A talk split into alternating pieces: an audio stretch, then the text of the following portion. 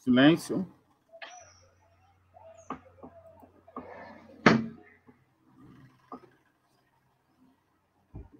Olá, bom dia a todos, a todas e a todes.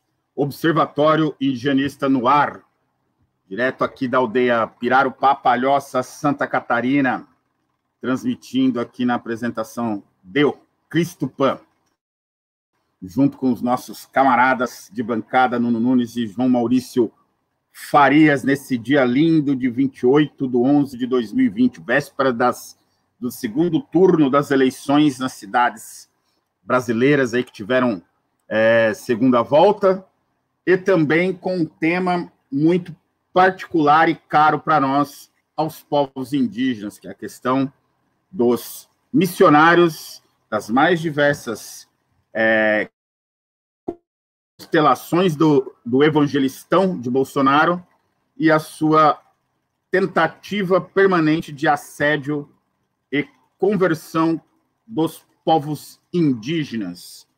Eu vou aqui saudar a nossa audiência e já pedir desculpa por esse breve atraso. Estávamos com alguns probleminhas técnicos aqui e que nós já resolvemos. Um bom dia aí para o Jones Coveira, nosso querido Jones, para Mahara,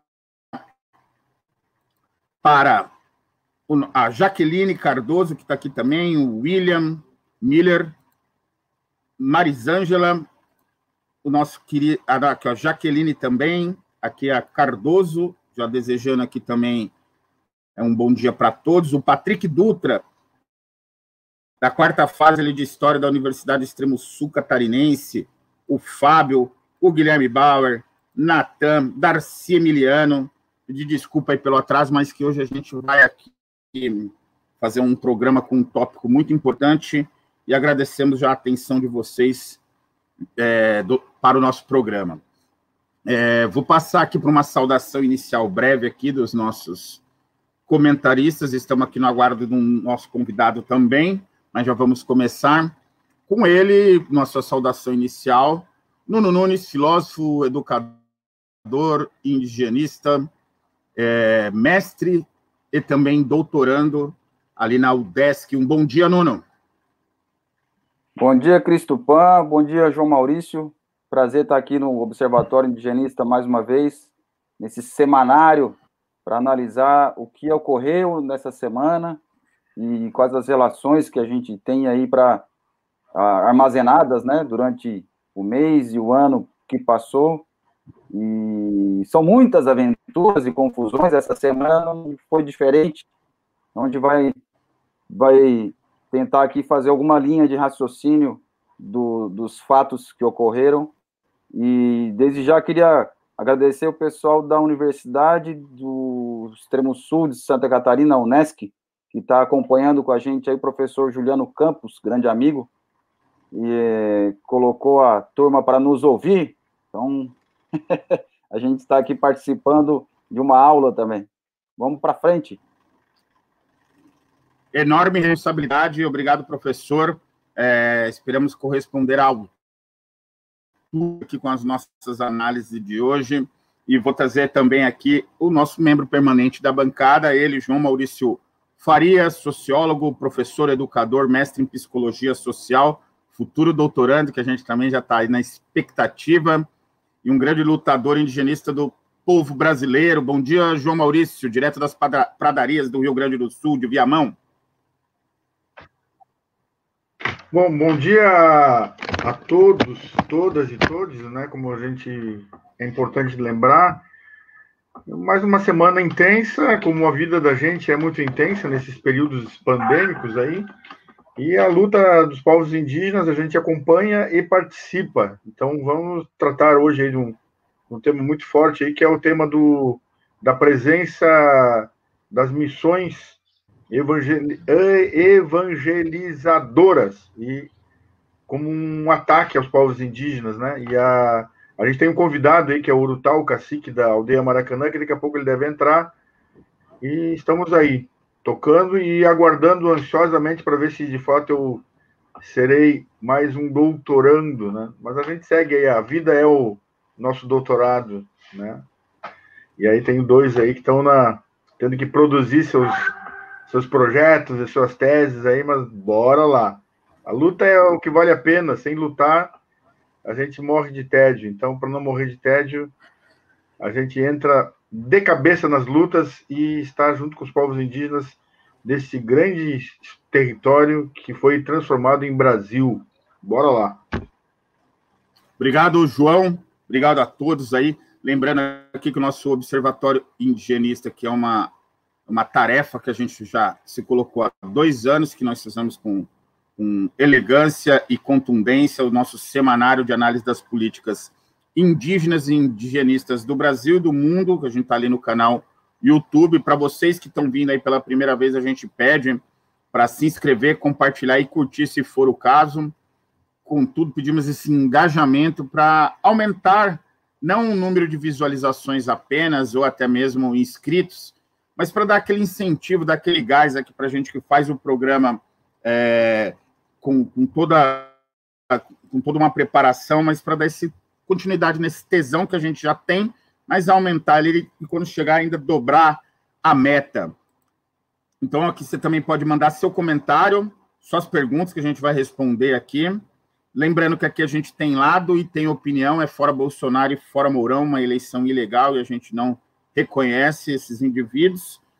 E também nós retransmitimos o nosso programa é, todo sábado, a partir das 11 horas, na Rádio Cultura M, a cultura930.com.br, nas suas redes sociais, e também no seu rádio ali pelo estado do Paraná, para mais de 30 cidades. Agradecemos a toda a equipe da Rádio Cultura, em especial a nossa produtora Isabel Chimelli. Um abraço para vocês aí, nossos queridos amigos da Rádio Cultura 930.com.br. É, o, o tema, aliás, vem de uma análise que a gente já vem fazendo há algum tempo, mas que teve como dois pontos de partidas é, a questão da exoneração do pastor Ricardo Lopes Dias, da coordenação de indígenas isolados da Fundação Nacional do Índio, a FUNAI. É, esse missionário travestido de indigenista estava no cargo há nove meses, já havia sido suspensa sua nomeação é, conseguiu, nessa disputa com a Damares do, e o Ministério da Justiça, conseguiu ser reconduzido, mas agora o Ministério da Justiça bateu o martelo e demitiu o senhor Ricardo Lopes Dias, devido à sua forçação de ingresso de pastores junto aos povos isolados, não apenas isso, que é um ato in, é, inconstitucional, Contudo, durante a pandemia, isso aí agrava mais ainda o problema. É, os missionários é, que têm autorização para entrar em terras indígenas com, com objetivos de converter pessoas, que têm as suas crenças protegidas pela Constituição. Isso, isso é uma, não é uma autorização, é uma auto, autorização desse governo. Há também outros interesses desse desses pastores, que não é só a conversão, mas também como a missão Novas Tribos já fazia, que é escravizar os povos indígenas e também explorar de forma ilegal madeira e minérios. São as riquezas que estão nessas nossas áreas protegidas. É, o governo Bolsonaro que ataca dioturnamente organizações não governamentais, dizendo que elas atrapalham o progresso, que elas impedem que o Brasil avance e, inclusive, assediam os próprios indígenas, mas isso não vale para as organizações não governamentais que ele apoia, principalmente as estadunidenses e a de orientação religiosa. A pergunta é: por que Bolsonaro quer missionários dentro e indígenas fora das terras indígenas? Nosso programa de hoje vai com a minha apresentação, Cristo Pan, João Maurício Farias e Nunes, analisarmos essa situação. Aqui, portanto, dando início ao nosso programa, nós vamos passar inicialmente aqui para ele, Nuno Nunes, fazer suas considerações iniciais, e a gente lembrando aqui que você pode mandar sua pergunta, seu comentário, nós vamos ler ao vivo. Então vamos começar com ele. Nuno Nunes, a palavra está contigo, meu irmão. Pois é, Cris, João, e os demais que estão nos ouvindo, o, a aparente contradição, né, do que é, é, é, Bolsonaro não, não, não quer deixar né, a demarcação de terras indígenas nem um milímetro de terra, né, como ele falou na campanha, como ele fala hoje. Não vou demarcar nem um milímetro de terras indígenas, tá ok? E, então não tem terra para os indígenas, né? E ao mesmo tempo a obrigação aí que foi imposta aos servidores da FARC, aí a atuação daria né, os indigenistas da, da proteção né, da, das terras indígenas, dos povos isolados, é, que se viram obrigados a, a quase escoltar, né, a acompanhar aí a, essa, essa igreja, sei lá como chamar isso, essa máfia que fala em nome de Jesus para roubar, né, tem ali o, os interesses que ela, que ela traz, né, com essas missões, a gente chama de missões evangélicas, mas não dá nem para chamar, né, de, de, de, de intermediar ali nessa discussão o evangelismo, né, a questão religiosa, são espiões, né? Melhor eu chamar de espiões. Eles querem entrar no território para ver o que tem lá dentro, né? Amansar ali, a, é, aliciar as pessoas, né? Aliciar com um medo, né? Colocando um medo é, de um algo, um castigo maior, superior que poderá abater, né? Sobre as pessoas se não seguirem as ordens do pastor, né? Enquanto isso acontece, elas mapeiam madeira, mapeiam os minérios, mapeiam, né, e, e colocam nos seus relatórios. É uma, uma viagem matéria da conspiração? Não, isso aí está publicado, está claro, está tá, tá, né, já é já é uma, uma, uma cultura né, no, no Brasil de pessoas que entram nas terras indígenas e unidades de conservação e tudo mais, com um, um argumento, né, e na realidade querem lá mapear, ver o que tem para futuras explorações e tudo mais. Isso acontece, né, tanto com interesses internacionais, como diz o Bolsonaro, né, e o general Mourão, com as ONGs internacionais, né, claro que tem ONGs ali que estão sendo pagas por empresas para fazer o, o, manejo, né, do, da gestão ali do, da região de acordo com o interesse das empresas, isso é óbvio, né? mas o diferentemente do que diz o, o Mourão e o Bolsonaro, não são 100% né, da, dessas, dessas ONGs. Né? E aí, então, a contradição é que o Mourão e o Bolsonaro querem proibir as, as tais ONGs de entrar na, na Amazônia e fazer ali o, o seu trabalho, mas, ao mesmo tempo, liberam para esses pastores evangélicos, né, esses, esses, esses espiões entrarem nas terras indígenas, né, e fazerem todo esse trabalho, e é, é contraditório, né? E também, né, essa contradição de que os próprios indígenas que estão pedindo para que continue o processo de regularização das suas terras, na né, regularização, regularização fundiária, né, é, não conseguem, né, não, não estão não estão vendo o andamento dos processos, né? É,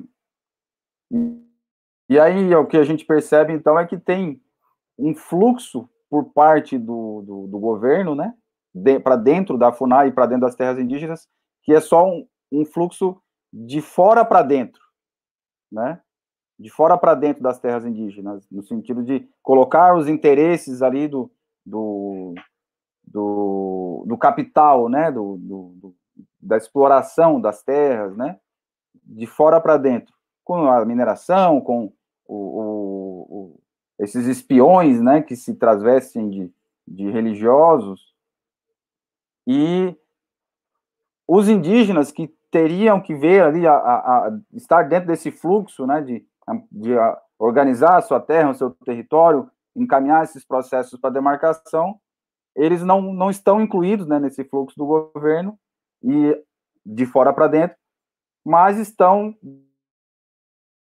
dentro do fluxo da proposta né, do, do, do governo, então, de ficar de dentro para fora, de expulsar os indígenas de seus territórios e suas terras. Né? Que é o caso que a gente vai acompanhar aqui mais no, no próximo bloco, com o que está acontecendo lá no Rio de Janeiro, né? É, quando eu falo lá no Rio de Janeiro é porque eu estou em Santa Catarina, é, com a, mais uma ameaça ao pessoal que está na aldeia Maracanã, no, no centro do Rio de Janeiro, né? Um território também indígena ali, sendo defendido, e uma ameaça de expulsão. Né? Assim como Mato Grosso do Sul, Kaiowá, com os Guarani, a expulsão do seu território, e esse movimento que, que a gente né, identifica esses fluxos, né, dos que não deveriam estar em terra indígena estão autorizados a entrar e os que deveriam ter a terra indígena protegida, estarem ali dentro, estão sendo retirados, né, dos seus dos seus territórios. Então isso vai dar onde? Né, o que o que, é identificado esse fluxo?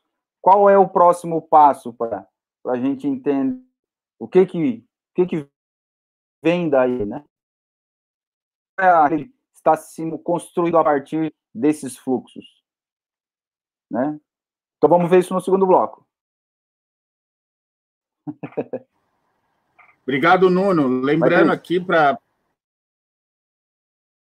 Obrigado, Nuno. Lembrando aqui que a nossa audiência aqui pode participar, mandando a sua pergunta, que nós estamos hoje com, com muitos colegas é, estudantes tal como a gente aqui estuda é, a questão indígena, estuda a história do Brasil. É, pode mandar sua pergunta se tiver alguma dúvida, ou até mesmo que a gente, talvez para alguns, hoje é o primeiro encontro com a questão indígena. Nós temos aí é, dois anos quase no ar, vamos completar agora é, dois anos, e temos muito programa, revejam os programas, a gente debate o Estado e a questão indígena, debatemos a Revolução Brasileira, a questão marxismo e questão indígena, é, ao governo Bolsonaro e questão indígena, trazer uma análise toda semana sobre a questão indígena, inclusive uma super live sobre indígenas e o processo eleitoral. Lembrando que a gente teve mais um aumento de 28% de candidatos eleitos de, de origem indígena para prefeitura e vereador. Fizemos um programa sábado passado com mulheres indígenas, conversando é, a respeito dessa situação.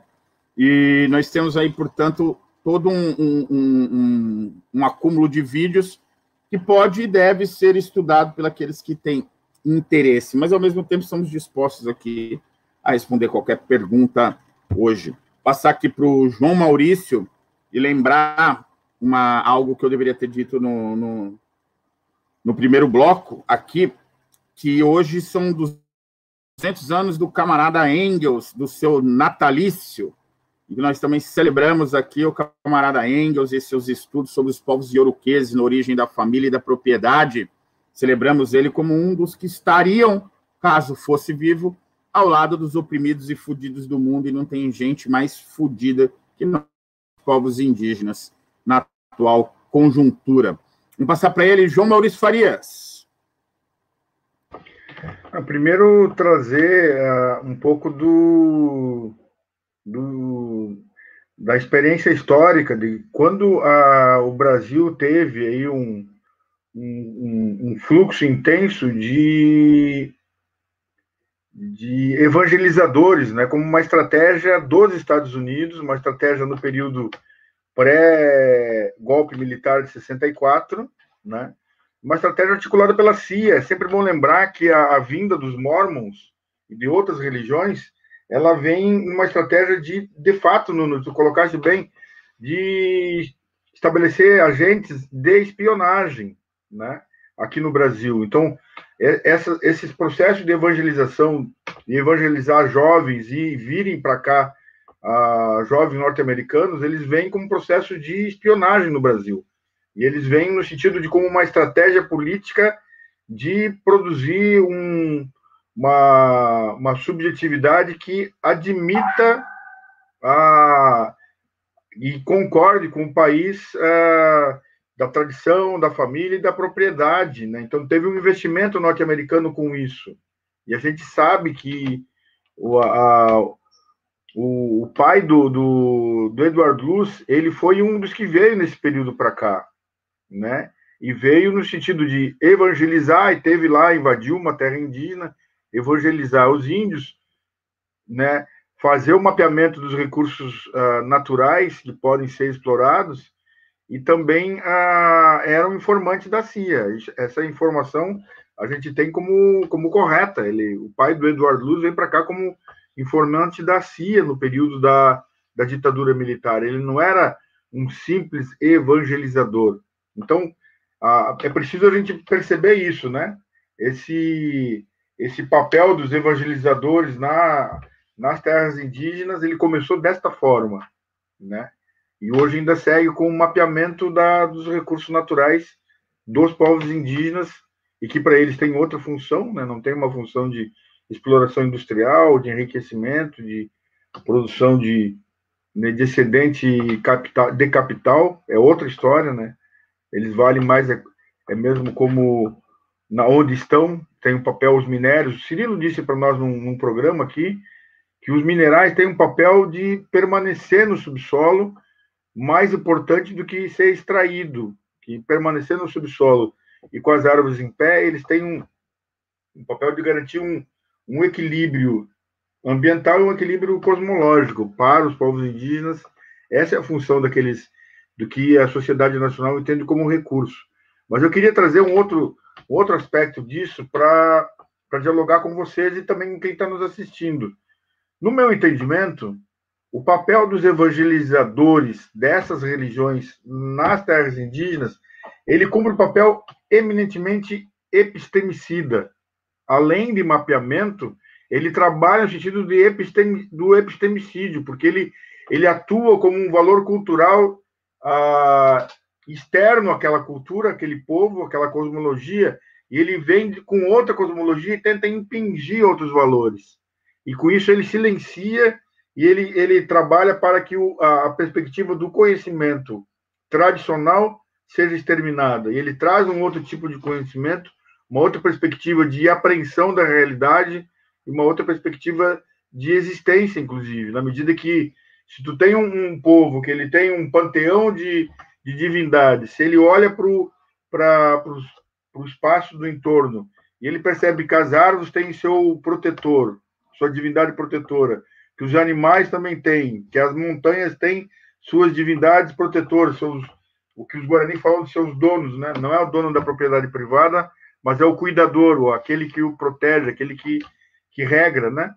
Então, se esse povo tem percebe a, o seu entorno desta forma e vem um, um evangelizador e diz não, é Cristo, é Deus e pronto, é uma, uma hierarquia que tu tem que bater cabeça, que tu tem que entender que existe só um único Deus e que é um Deus transcendente, que é um Deus um Deus que está fora, que transcende a tua existência, que tu precisa uh, ter obediência a esse Deus externo, esse Deus que está fora, né? Enquanto que antes a tua a, a tua cultura, a tua forma de se organizar, de perceber o mundo, percebe um Deus, uma divindade da imanência que estão no cotidiano, que emanam do, do, de, cada relação que tu tem, tu tem contato com todos os seres, tu tem contato com as divindades, com as tuas e com as divindades dos outros seres. E então é uma divindade que ele emana da, da do espaço, emana do, do, do ambiente, emana do, do no, e, e emana no dia a dia. Não precisa ter um momento especial apenas, né? De, tem os momentos de ritual, mas não precisa um momento especial de um ritual. Agora nós vamos rezar, entra numa igreja, numa casa de reza, e agora tu vai rezar para a divindade, né? Ele tem o, a, as religiões da imanência têm o um contato no cotidiano com as divindades.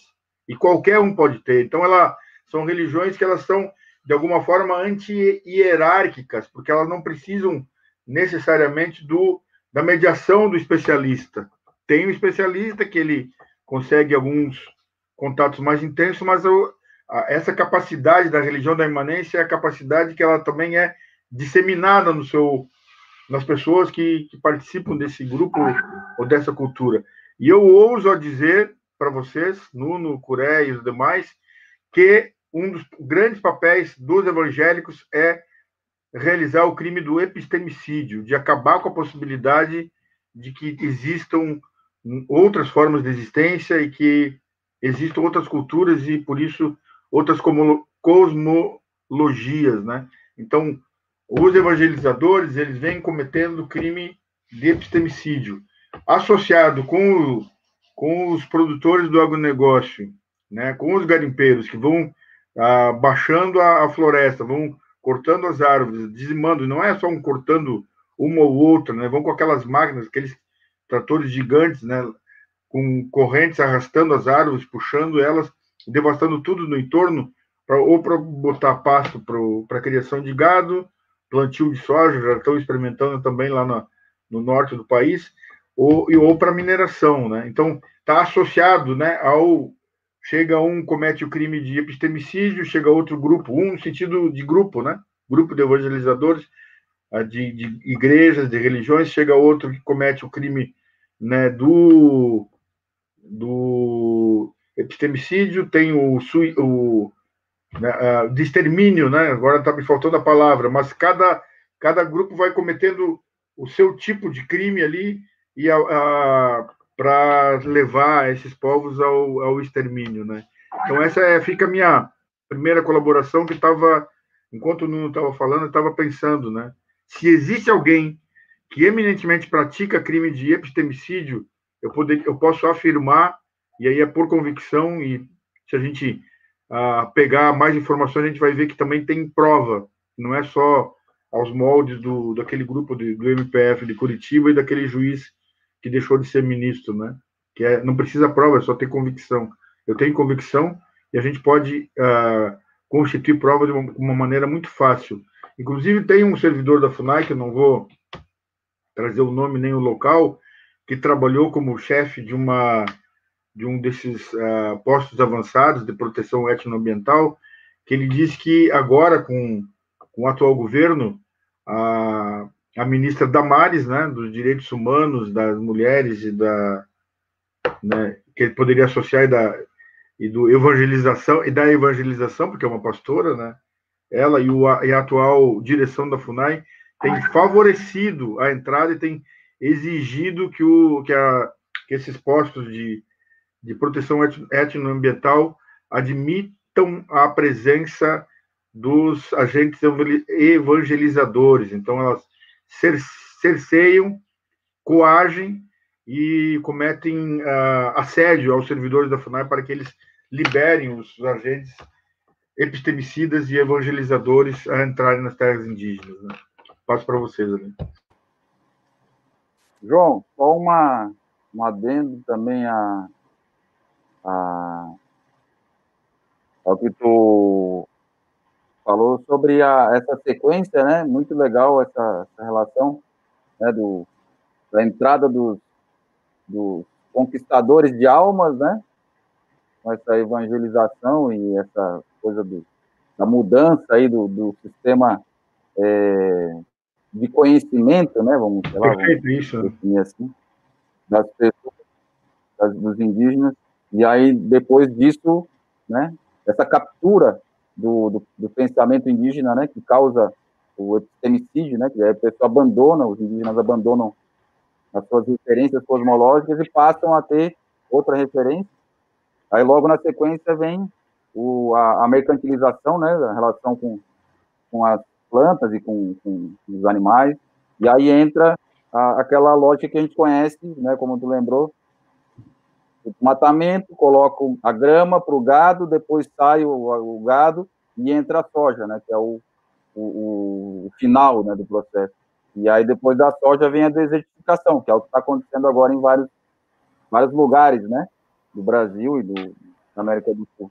E aí essa sequência, achei, achei legal que construiu aí, acho que vale, vale uma, uma referência o que já aconteceu no Sul, como o, o nosso grande guerreiro Cretan sempre lembra, né? Que o que está acontecendo na Amazônia hoje já aconteceu no Sul. Né? aquela entrada dos, dos missionários, né? Na época eram jesuítas aqui para o Sul, né? E aí trouxeram o gado, isso já em mil, 1500 e pouco, 1600 e pouco. Trouxeram o gado, depois foi nessa sequência com uma velocidade menor em um período temporal mais alongado, né, de alguns séculos, e que acontece agora na Amazônia numa velocidade é, de poucos anos, né? Só queria fazer essa relação que eu achei muito boa. É, até tinha me faltado a palavra, teve uma pessoa aqui que o lembrou que é o, o Darcy Emiliano lembrou que é o genocídio, né? Então o genocídio está associado de fato ao epistemicídio. Ele é uma, é, talvez muitas vezes é um outro grupo, um grupo, outro grupo socioeconômico, outro grupo, né, mais voltado para ter, para extrair os, os recursos uh, que a sociedade nacional entende como os recursos naturais, mas o papel dos, do, dos, dos uh, religiosos ele vai no sentido do genocídio. Então não dá para a gente diminuir essa essa capacidade de, de, destruir os valores e a cultura desses povos.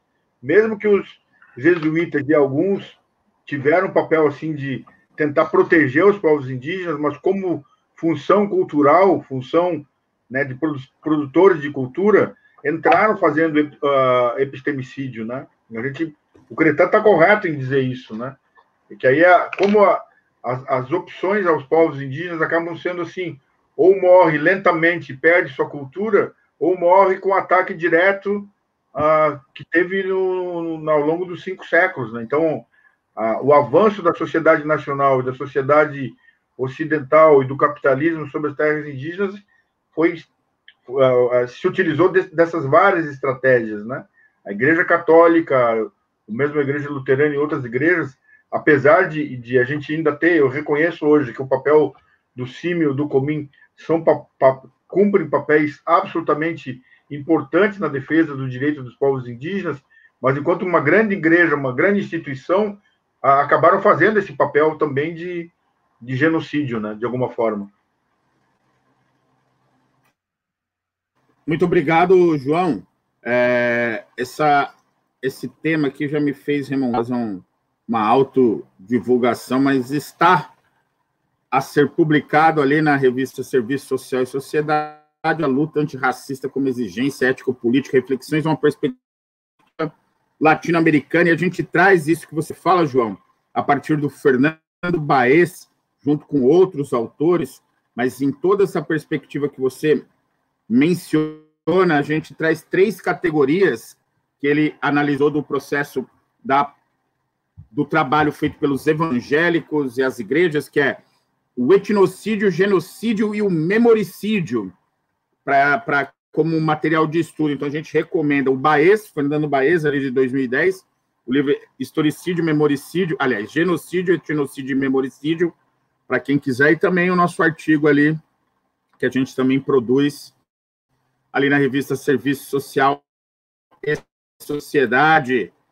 Ah, estamos também aqui com, é, com a Viviane Vasconcelos, a, a gigante companheira, camarada aqui dos povos indígenas do Sul. Vivi, bom dia para você também, querida. A Jaqueline Cardoso, que eu sempre com algum interesse mencionando a questão dos evangélicos. É, lembrando também a todos e a todas que estamos ao vivo na Rádio Cultura M930, ali no, no seu rádio, para quem está no, no estado do Paraná, transmitindo para mais de 30 cidades, e também na internet, www wcultura930.com.br, ali nas suas redes sociais, pode nos acompanhar também. Mandar um abraço aí para a querida Elaine Tavares, que compartilhou o nosso, a nossa participação na rádio, ainda deu uma, uma cutucadinha. Meus concorrentes de horário, né, que ela apresenta na rádio Campeche, aqui de Santa Catarina, na Rádio Cultural Campeche, que é uma rádio comunitária programa Hora do Peixe, que também traz uma análise assim sobre o Brasil, o mundo, com diversos convidados ali, e a nossa parceira Elane Travades Labrurra, almirante do nosso Instituto de Estudo Latino-Americano. Um abraço para o Maicon também, que completou seus 30 aninhos. Ai, que inveja. Que saudade dos nossos 30 anos, no Nuno, João Maurício. E o Maicon está ali no, na luta com seus 30 anos de idade. Maravilha. É, nós vamos ter daqui a pouco também o, o, o, o, debate sobre a questão da aldeia multiétnica aliás, aldeia Mutiante, aldeia Maracanã, ali da Universidade Indígena, aguardando o nosso querido cacique entrar aqui conosco, o cacique Urutal, é, para a gente também debater, mas eu já jogo aqui para quem tiver pergunta, algum comentário, alguma coisa, que entre aqui com a gente. Antes de passar para o Nuno, fazer a provocação para os nossos dois convidados, para quem está nos ouvindo, eu sou o Cristo Pan, Guarani, direto da aldeia Pirarupa Palhoça, Santa Catarina, junto com Nuno Nunes, filósofo, mestre, doutorando, educador, indigenista, e João Maurício Farias, sociólogo, professor, educador indigenista, para quem não está nos assistindo, mas está nos ouvindo ali nas ondas do rádio. Nuno, nós sabemos que tem que tem Arapuca aí com relação a essa disputa entre Damares, entre outros estertores do governo Bolsonaro seu grande racha.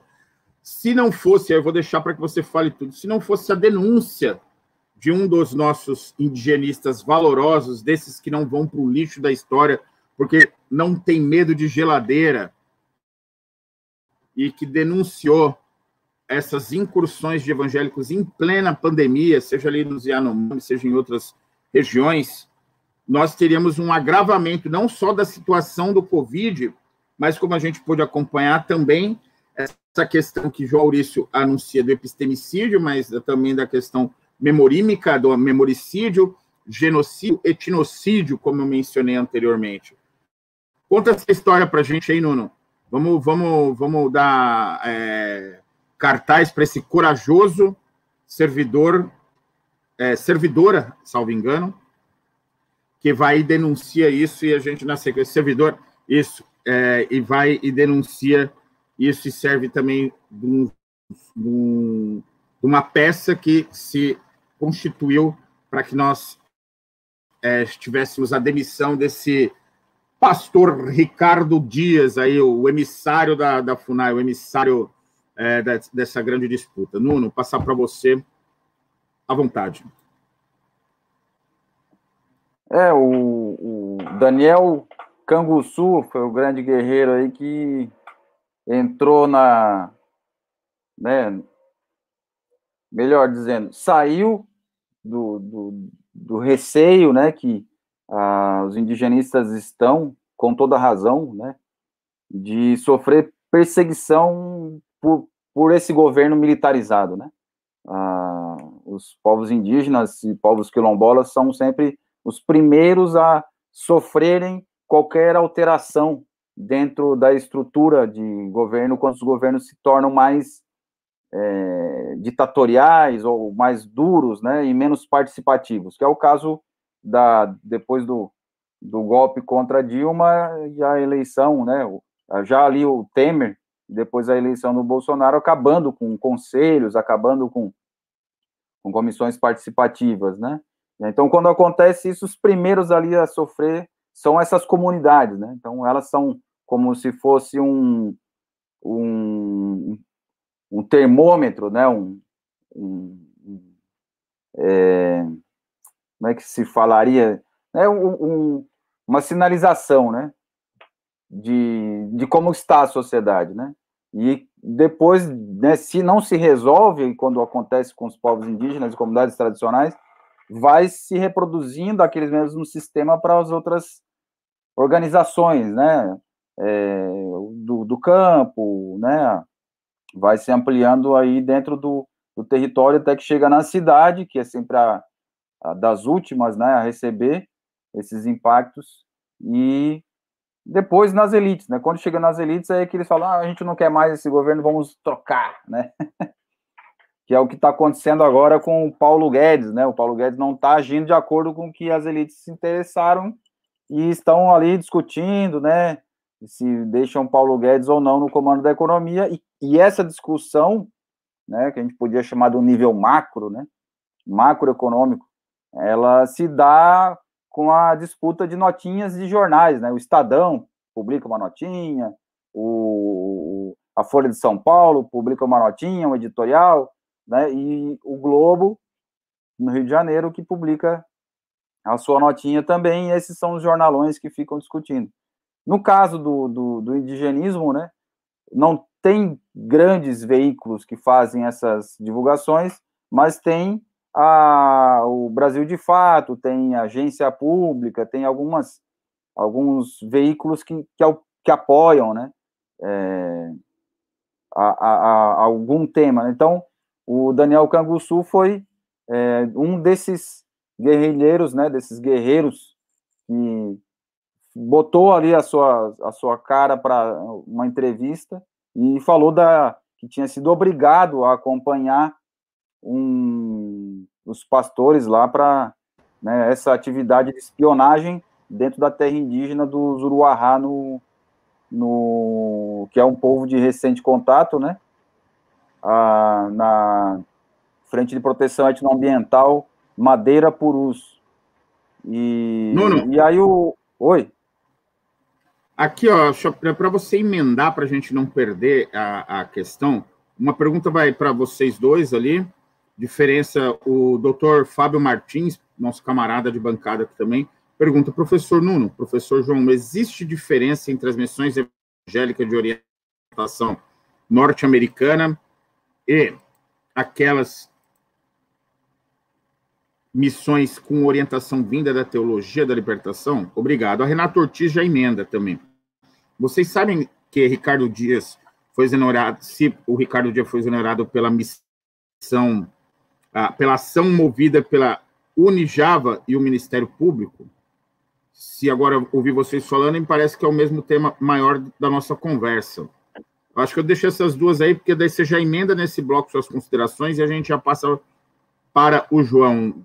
Obrigado, Nuno. Então, é, essa relação que eu, que eu ia fazer, porque é, chegou ao momento, né, do, com o start ali da, da, da denúncia né, do, do, do indigenista do Canguçu, quando ele foi, pá, aí já foi uma, uma bola de neve que estava pronta ali, né, uma, algo que estava para cair, né, que é essa disputa entre ah, três ministérios que querem a FUNAI, né, é o esfaqueamento da FUNAI. Lembrando, quando Bolsonaro assumiu no 1 de janeiro de 2019, ele já tentou esquartejar a FUNAI, né? E como que ele fez isso? Propôs que a parte de identificação de terra fosse para o INCRA, né, lá dentro da, do Ministério da Agropecuária, né? E a parte de licenciamento ficaria ali meio junto com o Ministério do Meio Ambiente, né, junto com o IBAMA, e a parte de etnossustentabilidade, né, etnodesenvolvimento, ficaria ali também junto com o Ministério da Agricultura, da Agropecuária. E já a parte de direitos e, e, e assistência social ficaria então com o Ministério da Damares. Era esse mais ou menos o, o roteiro. E aí, com as manifestações dos indígenas, das lideranças e tudo mais, se voltou, né, foi uma vitória, né, de, de não deixar que isso prosseguisse, né. Só que a gente já tinha até analisado aqui na época que eles fizeram uma estratégia, eles que eu falo, Bolsonaro e os militares, fizeram uma estratégia de colocar o bode na sala, né, depois retirá-lo, mas dar o recado dizendo assim, não fizemos agora, a gente recuou, né, tentamos fazer, não deu certo, recuou, mas o nosso objetivo é esse, e aí, então, a, a mudança da estratégia no tempo de fazer e fazendo, né? Isso ao longo do tempo. Mas só que Colocaram já passaram. O bode aí... na sala, né, Nuno? Colocaram o bode na sala, esperaram ele cagar e mijar e tiraram o bode, mas deixaram o cocô e a urina ali. Para lembrar, Exato. estamos aqui. Estamos aqui. Dizendo assim, esse é o nosso objetivo. E aí, então, agora o que, que a gente vê? É mais um sinal dessa disputa, né? E aí, qual é o, o fato? É que o, o, o, o pastor, é, que era o coordenador geral de índio isolado da FUNAI, o Ricardo Lopes Dias, ele foi exonerado pelo Ministério da Justiça, né? Não foi exonerado pelo presidente da FUNAI, como poderia ser, como deveria ser, né? Quem é o chefe imediato do, do, do coordenador geral da FUNAI é o diretor, né? Da FUNAI. O diretor, ele é, tem um chefe imediato que é o presidente da FUNAI. Então, essa é a hierarquia que tem que ser seguida. Aí, nesse caso, o ministro da Justiça, que então é o chefe imediato do presidente da FUNAI. Então, a gente tem aí uma, uma, uma hierarquização do ministério, do ministro, passou por cima do presidente da FUNAI, passou por cima do diretor e chegou, então, ao coordenador geral e anunciou ali, né, publicou a, essa exoneração. E a gente vê que aí tem um mapa né, do, do, do, da disputa, que é, então temos um presidente que, da FUNAI que estaria sob o comando de quem? De Damares? Ou do Ministério da Agropecuária, né? A gente muito bem sabe que ele é policial federal e está a mando da, da, do Ministério da Agricultura, da Secretaria de Assuntos Fundiários, aonde lá está presente o... Como é que é o nome dele, Cris? João? Tu está falando de quem? No... Do, do, secretário de Assuntos Fundiários do Ministério da Agricultura? É o Nablan Garcia. Exatamente, esse é o cara que tem ali o controle do, da presidência da FUNAI e da diretoria né, de proteção territorial, porque é o controle da, da, dos assuntos fundiários do Brasil, né, o Nabá Garcia. Tá? Então, quando o Ministério da Justiça, que é aonde a FUNAI está alocada, ele, o ministro exonera alguém ali dentro do, da diretoria de proteção territorial, que é o caso do, do pastor é, Ricardo Dias, a gente vê que está em situação de disputa a FUNAI né, como órgão de proteção, órgão estatal de proteção aos, aos indígenas, né? Então esse é o é o né, o, o, o sinal de fumaça aí que houve um, um, um tiro, né? Esse é o, é o é a prova, né, de que tem alguma alguma alguma confusão acontecendo aí. E aí agora analisar isso dentro dessa estrutura de ministérios por que, que o ministro da Justiça resolveu dar esse canetaço e tirar? Né? Porque existe né, justamente a, a, a obrigação de proteger as terras indígenas e os povos indígenas. Na Constituição Federal está bem claro, no artigo 231, que tem que ser respeitado os povos, né, a sua religião, né, a sua língua e a sua cultura, né e a sua tradição e tudo mais. E aí, então, é... ah, a Renata está perguntando se o Ricardo Dias foi demitido pelo ministro da Justiça, Armando Naban Garcia. Eu acredito que não, eu acredito que o ministro da Justiça, ele interferiu ali na, na FUNAI, que ele que, que coordena a FUNAI, né? É, mas, de uma certa forma, a, existe uma concessão do ministro para que assuntos fundiários sejam discutidos né, e tratados pelo Ministério da Agricultura com o Naban Garcia. Né? Aí, então chegou um momento em que o ministro da Justiça falou assim: parei que eu vou fazer uma intervenção na FUNAI porque está muito solto lá com o Naban Garcia. Aí fez essa intervenção. Né? Não, foi ao contrário, não foi a pedido do Naban Garcia, né? Foi contra, a contragosto do Naban. Foi decorrente da ação do, do Ministério Público, Renata e Nuno. É, é um desdobramento da ação do Ministério Público. Exato. Exato. Esse Aí, é o então, ponto. Deixa eu, deixa eu meter minha colher nisso, mas como o atual governo ele só, só age para atender o Ministério Público quando tem uma ação judicial, né? Aí eu, eu tenho a impressão que aí talvez seja mais interesse, porque a gente tem que considerar que o ministro da Justiça também é evangélico, né? E que talvez quem estivesse lá agindo a, o, a pessoa do cargo não, não correspondia aos interesses do, do, do grupo evangélico do ministro ou da própria Damares, né? Talvez tenha. É, porque a gente vê que o, o governo ele é partilhado por vários grupos. Não existe um. Só por ser evangélico, atende todos os interesses de todos os evangélicos. E aí tem aquilo que a gente estava falando. Ser evangelizador numa terra indígena é informação é mapeamento, é mapeamento de informação. Então, ali talvez os interesses sejam mais nesse sentido. Não vejo como o atual ministro vai obedecer só uma, uma orientação do Ministério Público Federal de que ó, tem que tirar de lá porque eu vou cumprir a Constituição Federal. Eles não estão nem aí para a Constituição Federal. Eles estão é, disputando território e vários grupos disputam território internamente no governo. E aí tem o território do, dos evangélicos que está em disputa com o território né, do território da exploração direta, que é o do Naban Garcia. Talvez tenha isso que esteja acontecendo, né? Obrigado pela parte. Vamos passar aqui para o Nuno fazer a sua conclusão aqui, na sequência para o João.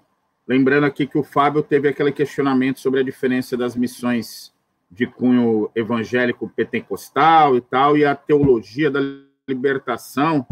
A gente já mencionou o Comim, já mencionou o CIMI, mas é importante um debate que a gente já fez aqui de larga escala, com o próprio Comim, com a presença aqui do, do, do, do advogado do Comim e também do, do, dos advogados e também dos coordenadores do CIMI, mas é importante resgatar isso aí para nossa nova audiência aqui. Nuno? É, então, esse é um pouco do desenho político ali que eu estou tentando fazer, né? Que é, existem essas disputas para a FUNAI, para né, internas ali, para pelos cargos da FUNAI, né? Entre o Ministério da Agricultura, o Ministério da Justiça, a Damares, né? Ministério das Mulheres e Direitos Humanos e do, do meio ambiente também, né? Com, com a questão do licenciamento. Então esse é o jogo que a gente vê. E aí, como o João comentou, né? Não, por mais que tenha uma decisão, né, uma indicação do Ministério Público para que se exonere, né, o, o, camarada, quem manteve ele até agora foi o Naban Garcia, né, que manteve ali o, o pastor, né, o Ricardo Dias. E agora ele sai, então, porque tem uma outra força que diz, não, não, não, não quero mais ele porque está fugindo do controle. E aí esse, esse controle que é o que me, interessa aqui, né, que seria um, uma, uma situação de é, poder hegemônico ali, né? Um poder hegemonizado ali dentro da FUNAI, né? E a gente vê que existe a disputa, mas tem alguém que manda. E quem manda é o Ministério da Justiça. Né? Então, e esse controle, o qual é a direção que esse controle está indo? Qual é o fluxo que ele está indo? Né? É, dentro da, da pergunta do Fabão aqui, é, sobre as missões de teologia da libertação, orientação norte-americana, é, a gente vê que existe, então, uma proposta agora, que é o que eu estou propondo aqui como discussão, que pode vir no futuro, né? A reconstrução da, do, do indigenismo militarizado. Que a gente tem como história o indigenismo que foi dos primeiros que, chegou aqui no, no Brasil já logo depois de 1500, que é o, o indigenismo é, católico, né, cristão, é, que aí eram os jesuítas, os capuchinhos e várias ordens dentro da estrutura do, da Igreja Católica. Depois, com o racha entre a Igreja Católica, que foi logo depois de 1500, né, com o luteranismo, aí surgiram outros, outras correntes. Né? Então, essas correntes elas chegaram no Brasil outras correntes religiosas, né? Elas chegaram no Brasil, como o João lembrou, é, a partir do, do relatório do Rockefeller, né? O Rockefeller deu o rolê aqui na América do Sul e falou: ó, na América do Sul, problema é que existe uma força organizada da Igreja Católica, né? E a teologia da libertação, ela era uma dessas forças, né? Junto com os jesuítas, junto com os capuchinhos, junto com, enfim, com essas ordens imensas aí que tem dentro da Igreja Católica. E aí ele propôs, o Rockefeller propôs que as ordens é, evangélicas, né, de cunho é, voltados não a, ao, a, a, decisão de Roma, né, ao, ao, ao, papado romano, mas seriam são aquelas contrárias, né, as, as a, como é que é, Cris? Não são as, as só luteranas, mas as aquelas, aquelas questionadoras, como é que é? foi criado numa dessa aí? Como é que chama? Não, é bem lembrado, bem lembrado. Nós temos batistas, os adventistas, nós temos os protestantes, nós temos os presbíteros. Esse é o nome que eu queria é, lembrar. é, os protestantes que estiveram ali, bem lembrado. Você lembrou do Rockefeller?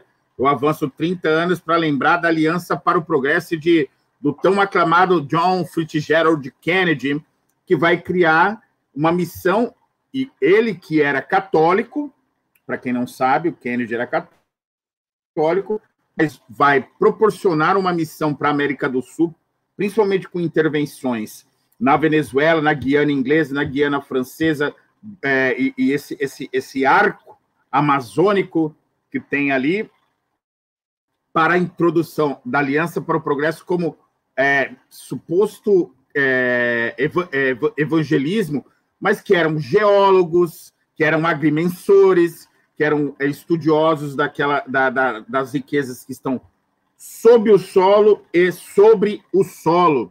Esse era, era o grande pulo do gato dessas missões. Missões essas que já foram expulsos. Por exemplo, Chaves expulsou a missão Novas Trevas ou Novas Tribos, agora H60, nem sei que, eles mudam de nome todo ano, porque são mais queimados que o feijão que eu fiz ontem em casa. É, eles foram expulsos porque foram descobertos na sua real busca.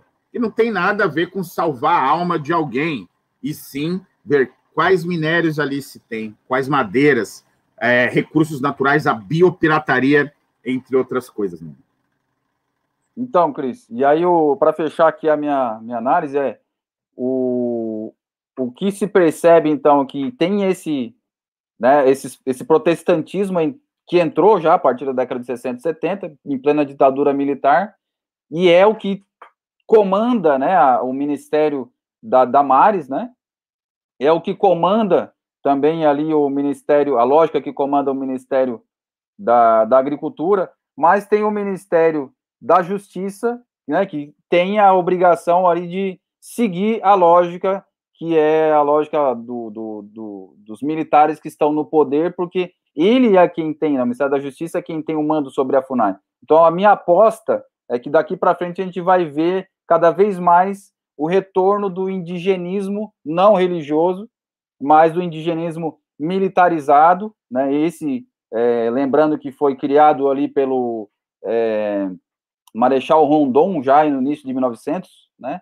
Que é o indigenismo esse de cumprimento de ordens, né? Do mando e obediência, né? Então, eu acredito que a, a, essa disputa do indigenismo religioso retornando, ela foi perdida para esse indigenismo militarizado e o indigenismo religioso está tá alocado justamente na CESAI, aqui que entra o nó. O indigenismo religioso, ele não, ele perde na FUNAI, mas ele está muito bem estabelecido na CESAI, com as organizações não governamentais que não estão no escopo, na lista do Mourão, né, para ser a, aproximadas, avaliadas de perto, né, ali, é, como as ONGs que ele falou que vai investigar. Essas ONGs que estão dentro da CESAI, elas estão a partir de contratos para terceirização de equipe, né? E aí, então, a gente percebe que tem esse movimento. Então, o indigenismo da FUNAI se militarizando e o indigenismo da saúde é, dentro da CESAI entrando com o evangelistão, porque tem muito interesse de agir a partir da saúde na questão religiosa, porque é o como o João falou, é ali que se dá a, a destrava para partir para o epistemicídio, que é o quê? A questão de disputar com os xamãs. E aí eu encerro aqui, porque a gente tem nossos convidados e convidadas. Obrigado, Vou, obrigado Nuno. Obrigado, Nuno, pela, pelas considerações.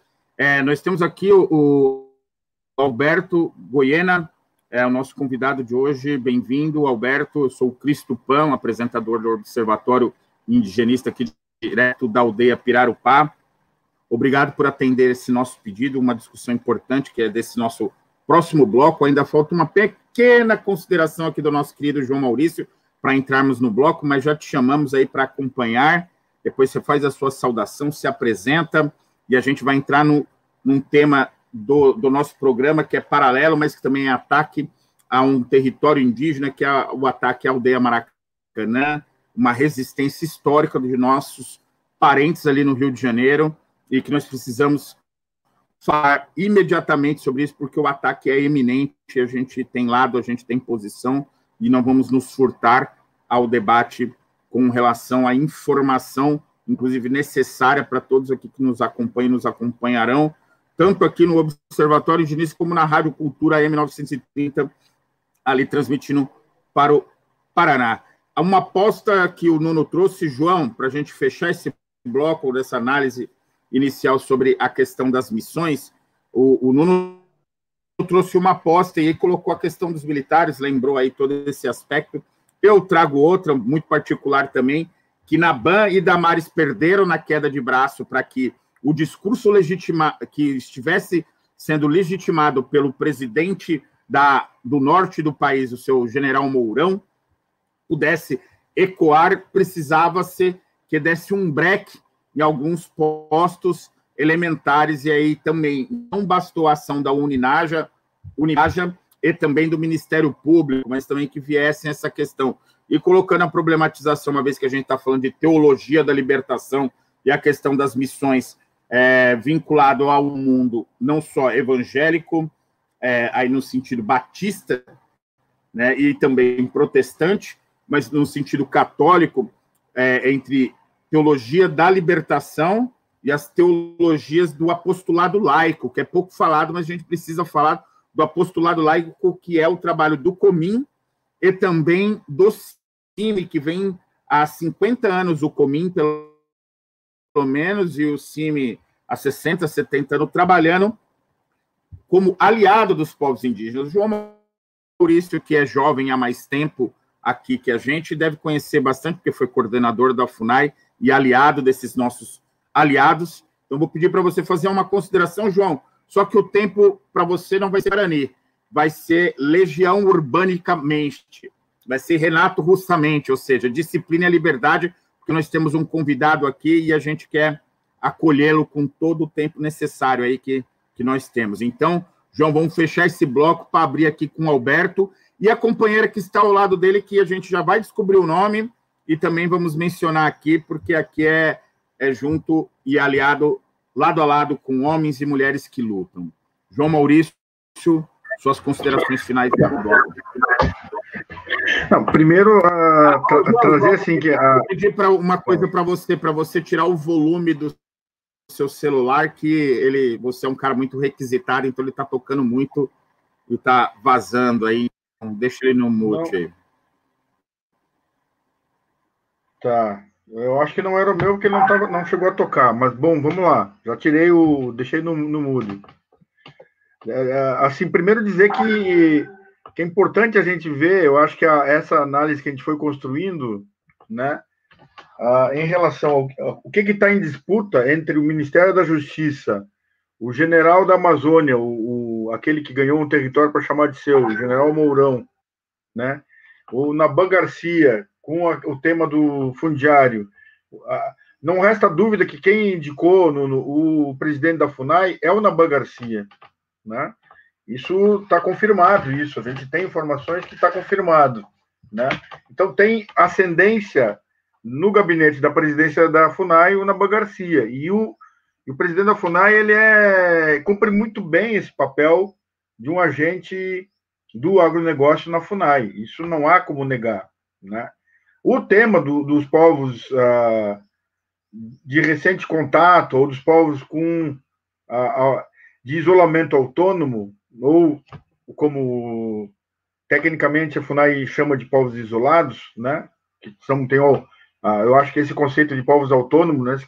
autônomos que optaram por não se, se integrar na sociedade nacional, esse tema ele, ele ele de fato merece que a gente olhe com mais profundidade, mas eu estou concordando que aí tá o, o jogo é tirar o, o, foco, pelo menos assim, essa coisa que transparente, tu botar um evangélico nesse, nesse lugar, fica, uma, fica muito bandeiroso, né?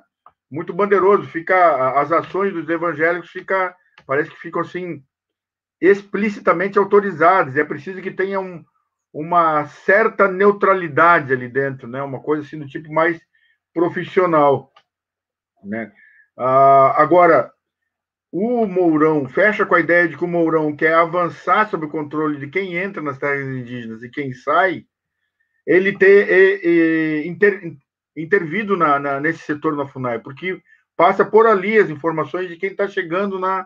passa por esse setor, porque é o setor que, que se relaciona com todas as unidades da FUNAI das frentes de proteção étnico-ambiental. Entra um, um gato aqui. E fica engraçado, né? Ele volta e meia, resolve vir para cá, daqui a pouco ele vai pular de volta. É uma, uma coisa assim, ele se, se comanda, né? Ele é muito autônomo. Mas, assim, a, o, quem faz o filtro de quem entra e quem sai nas terras indígenas passa por esse setor, né? Então, ter ali um militar ou alguém que, que obedeça às ordens do Mourão é estratégico. Porque é estratégico que, o, que as Forças Armadas, e pela gerência e ingerência do Mourão, siga no, no mapeamento de quais os recursos, quais as terras indígenas têm que tipo de recurso que podem ser explorados. Então, ele está querendo, na medida que ele quer a, a negar a possibilidade das organizações apoiadoras dos povos indígenas continuem entrando com, com e para apoiar os povos indígenas, ele quer filtrar, e essa é uma possibilidade de, de estabelecer este filtro. Sobre a teologia da libertação, a, é aquilo que o, que o Coré colocou, que foi uma pergunta de um, uma pessoa, que agora não vou lembrar o nome, mas ah, o próprio Fábio, Fábio Martins colocou o tema da, da teologia da libertação. A teologia da libertação, ela, apesar de ser cristã, no sentido. É uma, uma teologia cristã, é uma teologia que está ligada à Igreja Católica, mas ela trabalhou muito mais respeitando, até por, por influência aí do, também da, da pedagogia do Paulo Freireana, ela trabalhou sempre no sentido de respeitar a realidade social dos grupos que ela trabalha né? Isso aconteceu nas comunidades eclesiais de base, e isso acontece com os povos indígenas. A gente tem nomes como Dom Pedro Casaldáliga, que nunca quis transformar todos os, os povos que ele atendia em cristãos, né? E o CIMI e o COMIN, ah, até onde eu tive contato, trabalham desta forma. Então, quero dizer que não dá para a gente dizer que todo o trabalho dos, do, de pessoas que têm alguma ligação com igrejas é a gente pode botar tudo no mesmo saco, né? Na medida que essas pessoas que trabalham na, na teologia de, com a teologia da libertação também tiveram influência da pedagogia paulo-freiriana, a pedagogia do oprimido, e que ela respeita a história do, dos povos que ela trabalha, né? Então, eu acho que, que isso e queria dizer assim que a gente fica muito feliz aí de contar com o Alberto e o Beto, né? E com a, com a convidada que ele trouxe junto, e já passo para ti aí e cumprindo aí a disciplina liberdade, passo a palavra, Curé. É, disciplina e liberdade. Muito, muito obrigado, bom. João, porque quando a gente tem. Ô, Alberto, já vou passar para você. Antes, para introduzir o tema aqui, vou, vou colocar um vídeo que vocês produziram aqui para denunciar esse novo ataque. Aí você já se apresenta, apresenta a companheira aí e vai falar no tempo guarani bolivariano, ou seja, o tempo necessário para terminar o assunto, nem que a gente fique aqui mais tempo do que nós temos. Mas a gente vai falar isso aí. É, o, o vídeo em questão é esse daqui, que eu vou colocar para todos aqui, que é justamente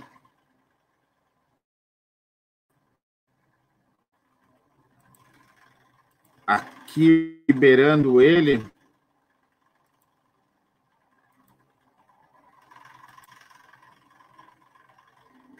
Nuno, tá saindo áudio, Nuno? Não, não, não tá sendo áudio, Curé.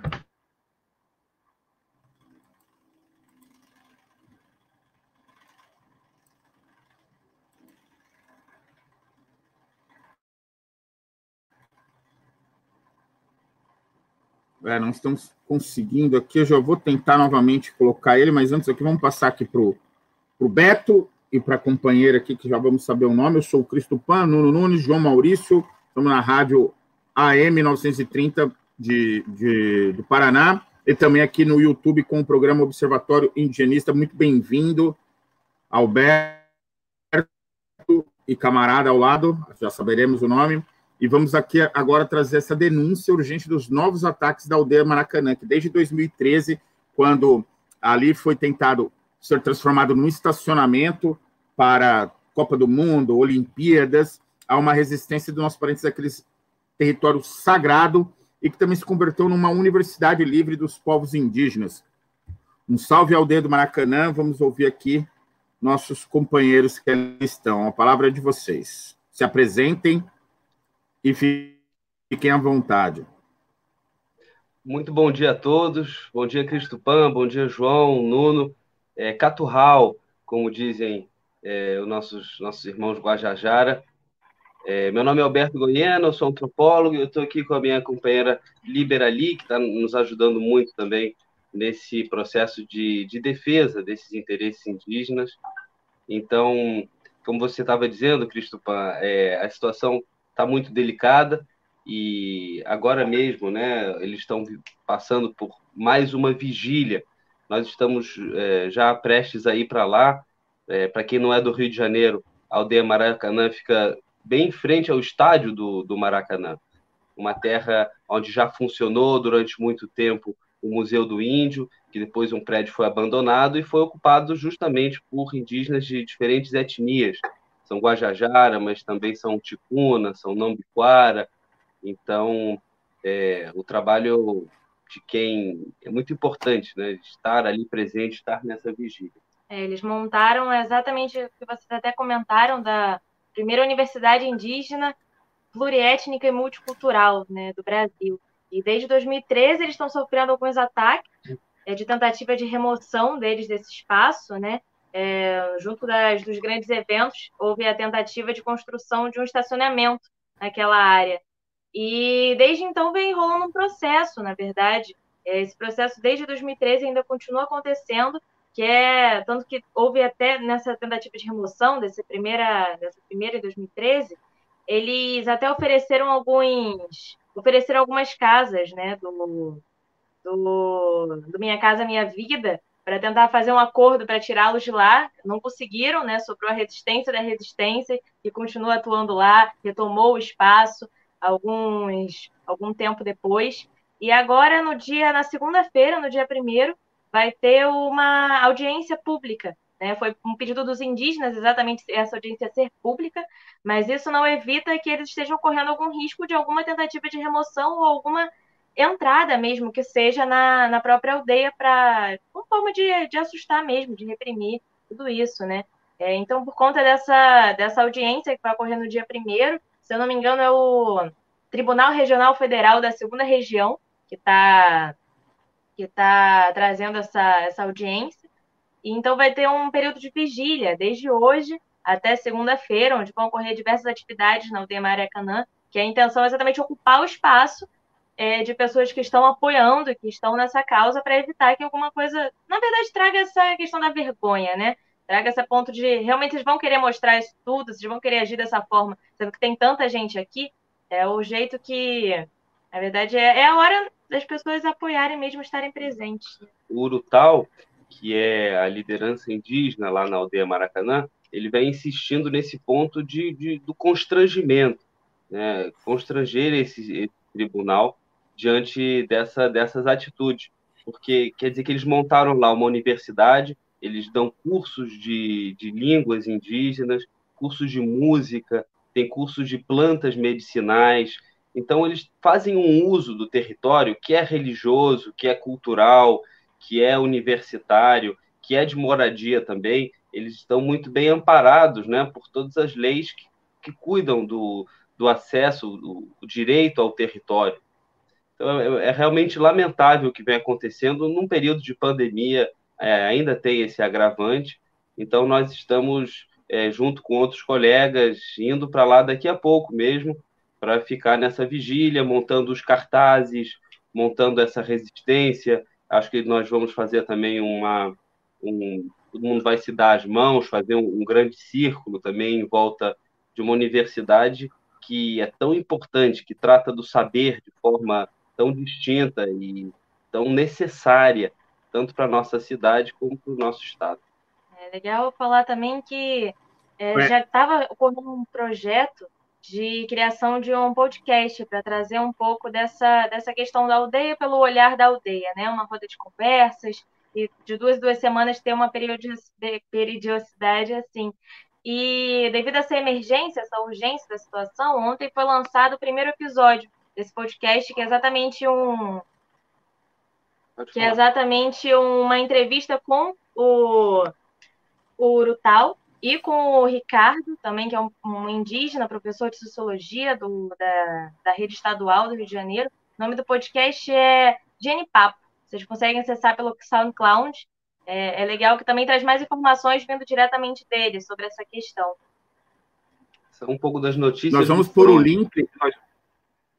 Nós, vamos pôr esse link aqui e lembrando que já é, nas eleições anteriores ali dois fascistas, aqueles bombadões valentões, ali, o Rodrigo Amorim, o Alexandre Knoploch, ambos do, do, do PSL tentaram invadir e, e, ameaçar os povos indígenas logo no começo do, do, do, ano, após a eleição de Bolsonaro. Esse assédio permanente é, já, já vinha acontecendo antes, é, no mandato do Crivella, agudizou durante a eleição de Bolsonaro, e agora, com eleições no Rio de Janeiro entre é, tiro na mão e tiro no pé, que é Crivella e Paz, que nós sabemos a origem dos dois, isso tende. O papel nefasto do TRE2 é que preocupa, porque seria ele aquele que deveria guardar o espaço que nós sabemos que ali é terra indígena, ponto.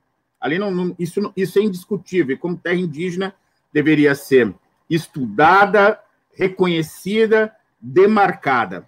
Contudo, isso parece que não está acontecendo. Vocês podem falar um pouco desse momento de tensão? Então, é... Das eleições, no caso, já... né?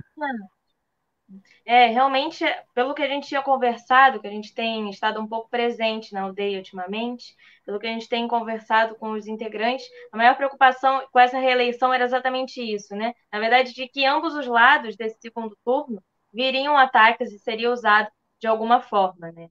É, que o Crivella já tinha realmente é, dado algumas, como eu posso dizer, alguns, algumas barreiras em questão de água, em questão de saneamento básico, em questão de qualquer é, luz, em qualquer acesso a esses, é, esses bens básicos, né, que se deveria ter acesso, mas que com essa reeleição ou com a entrada do do, do, do Paz, eu, eu troco nomes, com o Paz também, porque o Paz já tinha vindo com um histórico de agressões também, né? Então, que eles estavam bastante preocupados com isso, mas que eles sabiam que o mal estaria vindo. Esse próprio vídeo que você ia mostrar agora, eles estavam falando que, acho que se eu não me engano, dia 25, esse mesmo tribunal tinha sido tinha sido tinha expulsado os, os ocupantes de terra, né, do MST em Macaé. E que, na verdade, provavelmente isso vai acontecer também, né? Então, que isso já estava sendo escrito, já estava sendo trazido, ainda mais na história da pandemia, que é o momento mais frágil, né? Onde esses povos estão mais fragilizados para você trazer algum ataque dessa forma. Porque reunir pessoas se torna mais difícil. É mais uma vigília, né? Não é a primeira vez que eles vêm sofrendo ataques desse tipo. E na, na última, que aconteceu em 2016, a situação foi muito dramática. Alguns colegas nossos é, estavam lá com câmeras e puderam capturar um pouco dessa, dessa truculência realmente da polícia. Cenas lamentáveis, absolutamente lamentáveis. Então, é, como dizem é, os indígenas lá da aldeia, é, para eles, a cada vez mais, existir é uma questão de resistir. Realmente, nessa Perfeito. questão política, não tem muita, não tem muita opção que abarque ela, que abrace ela nesse momento. O que é que seja o resultado. Sim, inclusive, inclusive foi chamado ali Aldeia Maracanã de lixo urbano e eu lembro que foi um ataque à época a, a decisão desses dois crápulas chamados deputados que falaram que ali além de lixo urbano e quem gosta de índio tem que ir para Bolívia. Eu me lembro muito bem desse desse, desse ataque.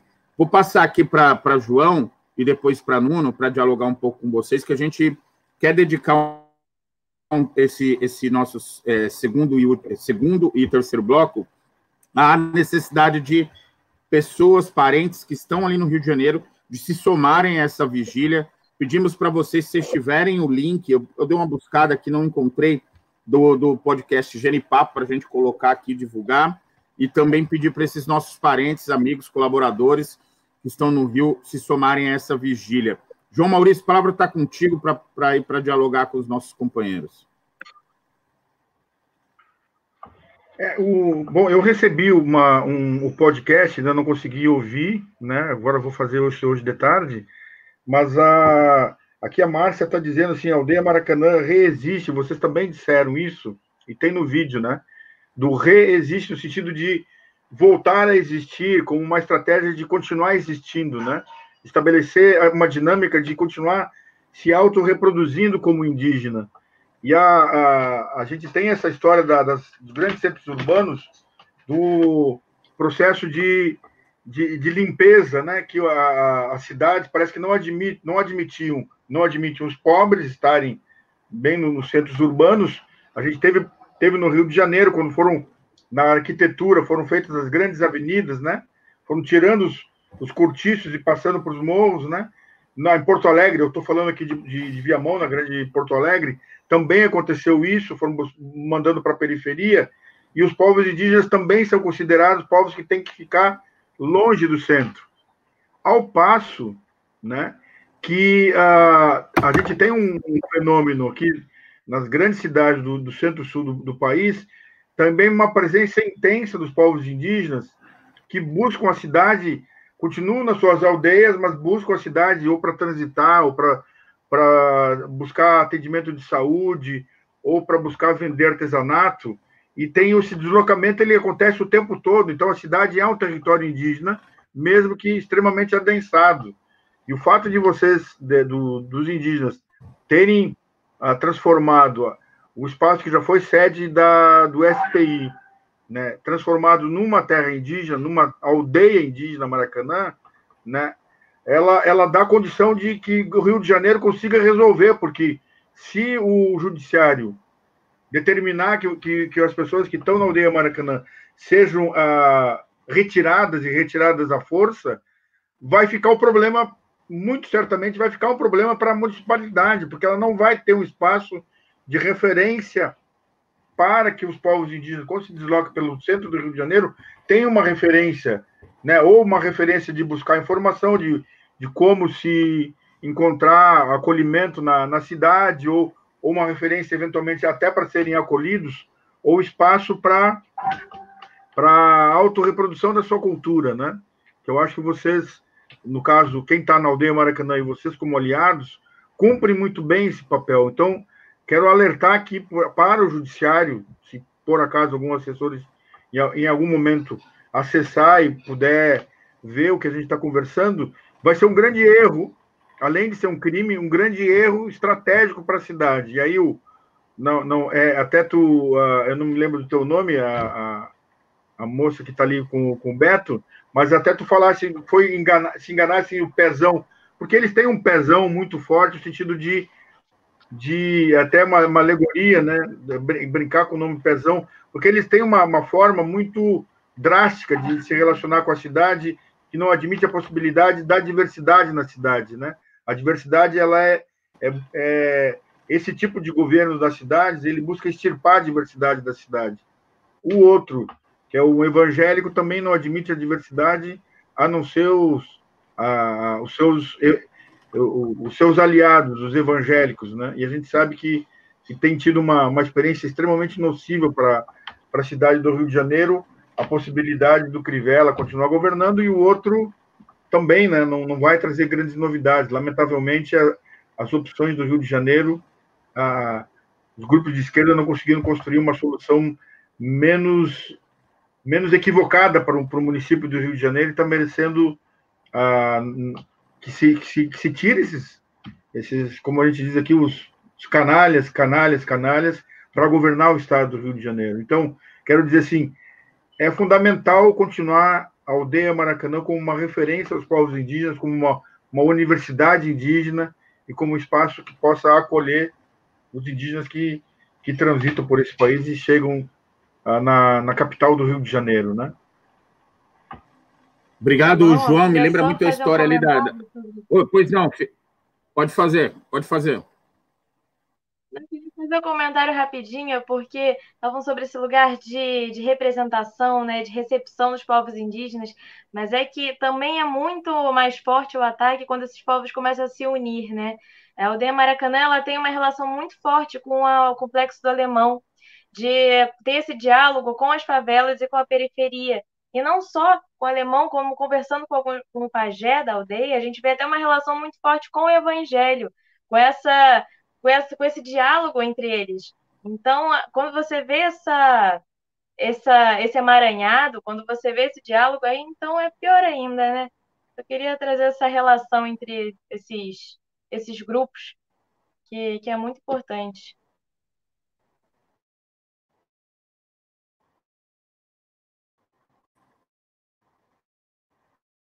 indígena ali em Brasília, luta constante para manter o seu território. Quase parecido com o texto é, que nós temos aí no Rio. Vou, pra, vou passar aqui para o Nuno para ele falar um pouco a respeito e, e na sequência a gente volta com volta, voltamos com vocês para que a gente consiga fazer um fechamento de um grande chamado para esse é, essa defesa, esse combate necessário dessa vigília que acontecerá entre hoje até segunda-feira aí na aldeia Maracanã. Nuno?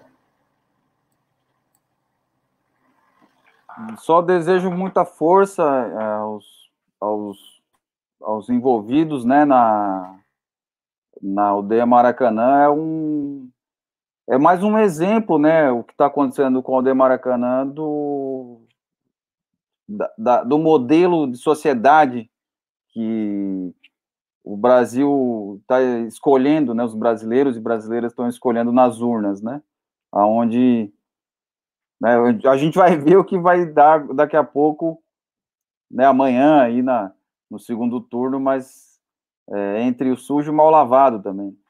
O, o problema que, que, é generalizado é esse, qual é o modelo, qual é o futuro que a gente está querendo, né, e os indígenas não estão sendo incluídos nesse nesse modelo, né?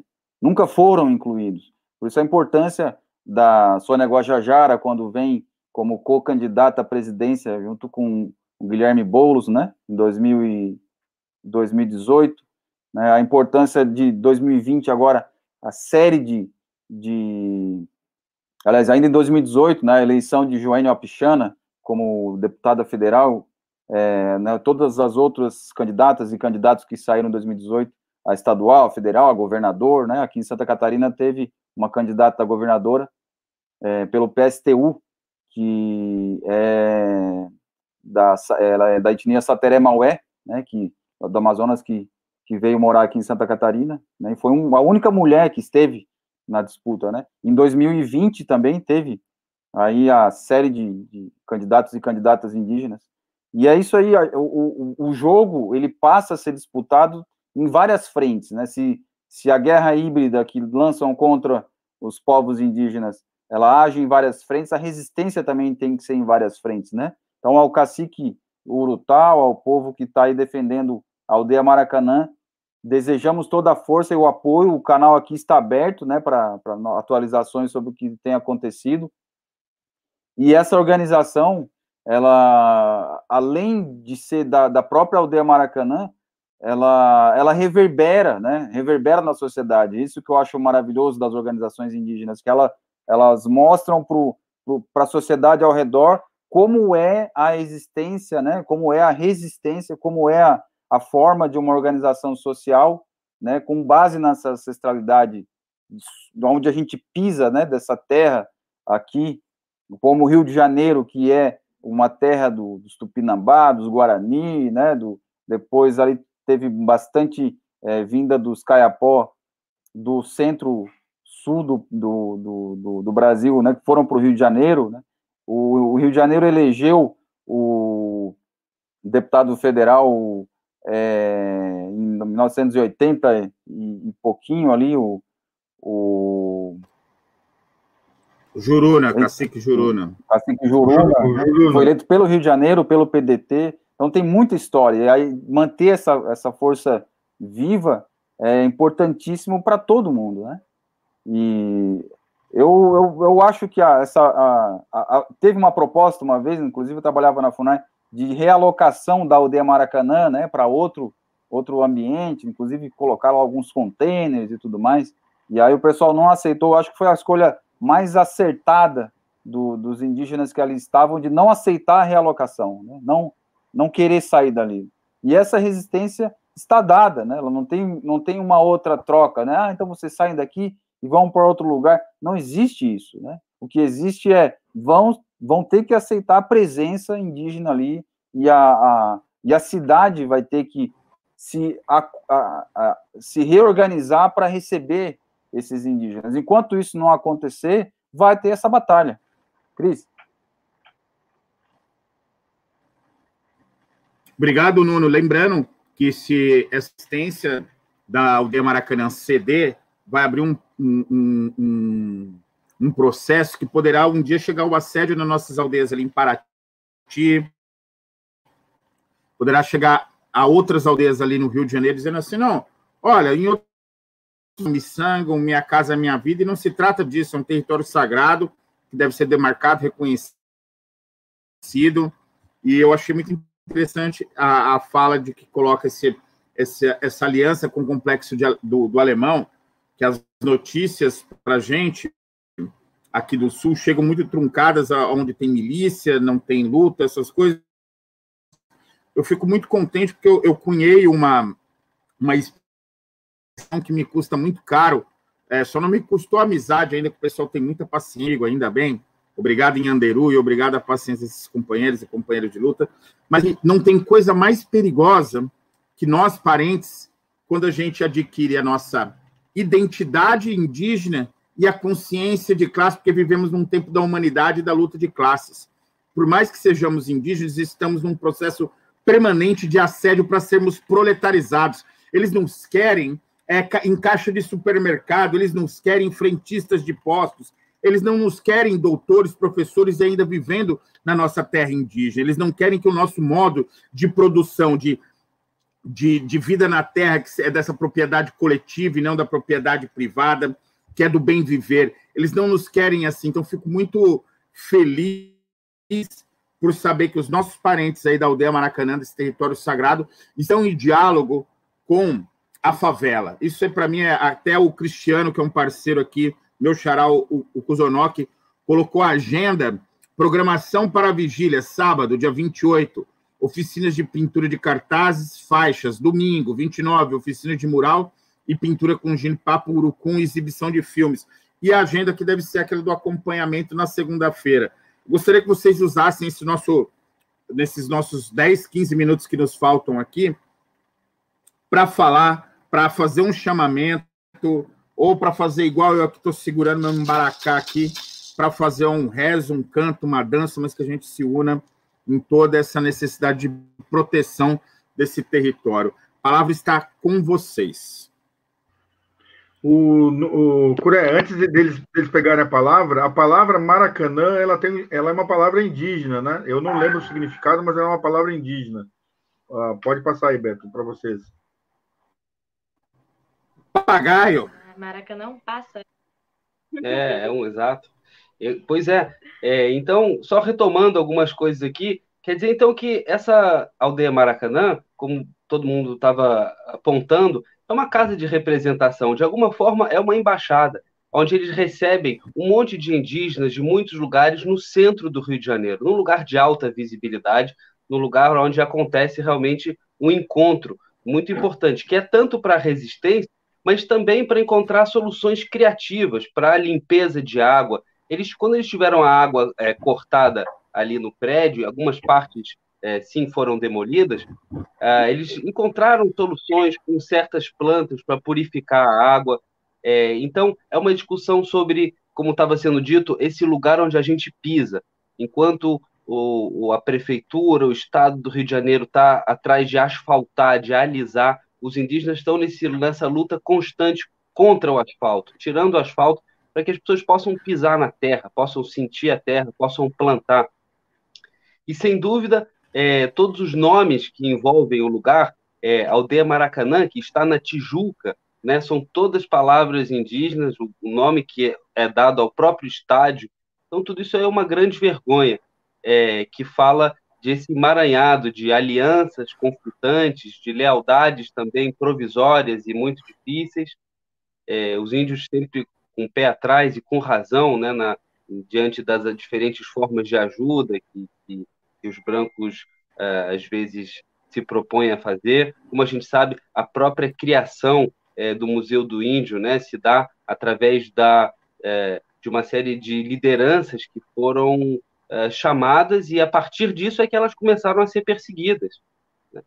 Foi quando elas tentaram representar que elas se tornaram alvo.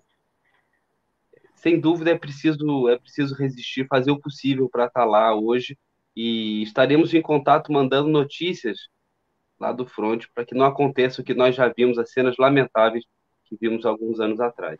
Eu queria lembrar também que no momento que o Museu do Índio foi transferido do lugar onde está a aldeia Maracanã agora para Botafogo, na zona sul do Rio de Janeiro, é, no momento que eles foram expulsos em 2013, foram removidos em 2013, foram procurar ajuda nesse Museu do Índio de Botafogo, que seria o novo, que tinha sido construído, essas portas foram fechadas. Eles não, de não assumiram. Então, esse lugar de museu que foi construído pelo Estado para eles não, não abraçou os indígenas. Então, é, eu acho é. que isso é mais um motivo para deixar claro que é a importância dessa vigília de estar junto, Sim. porque eles estão construindo a história deles nesse lugar que é deles.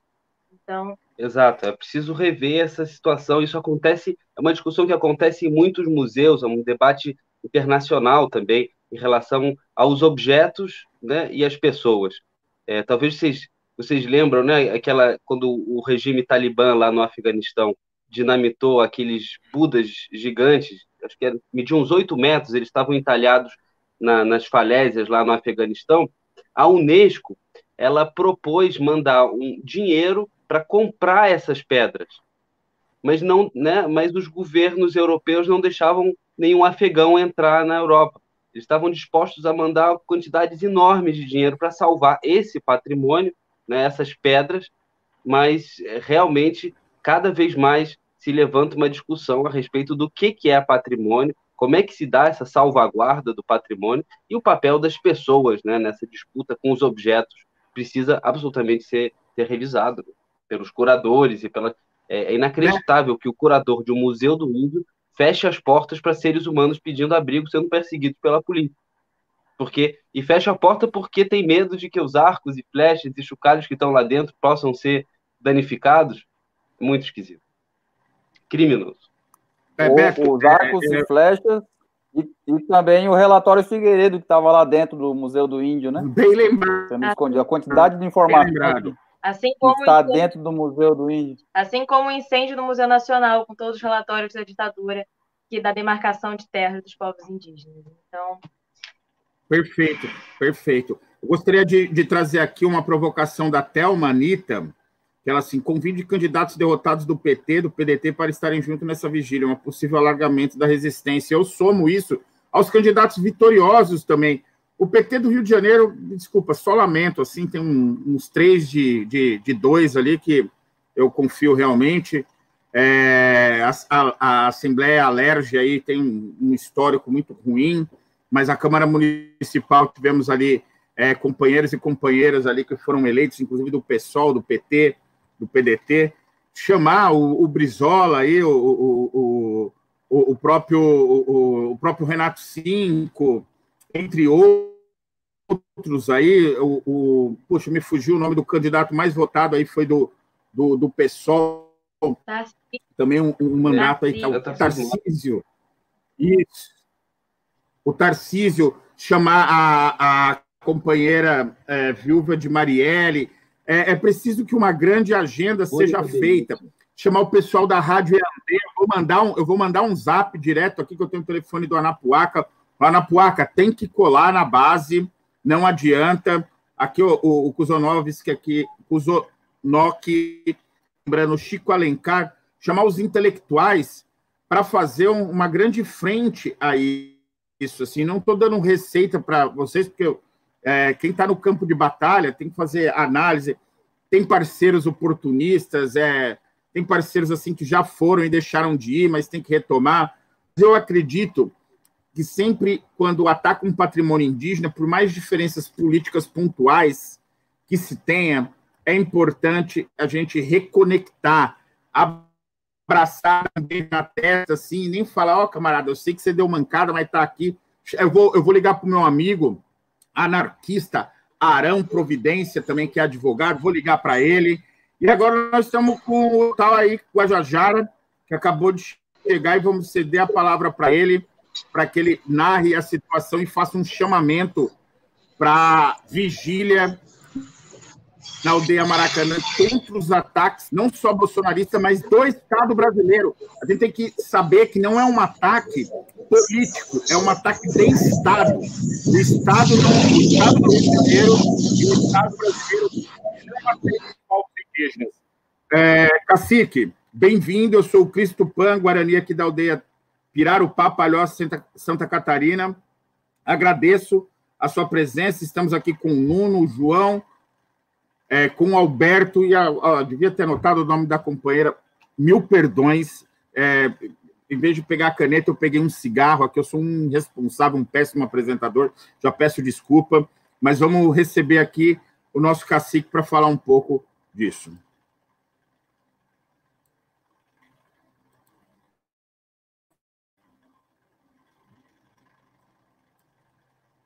Cacique, seu microfone está, está desligado, Cacique. Isso.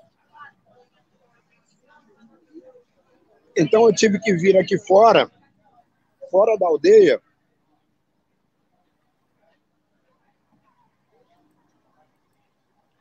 fora da aldeia para carregar o celular.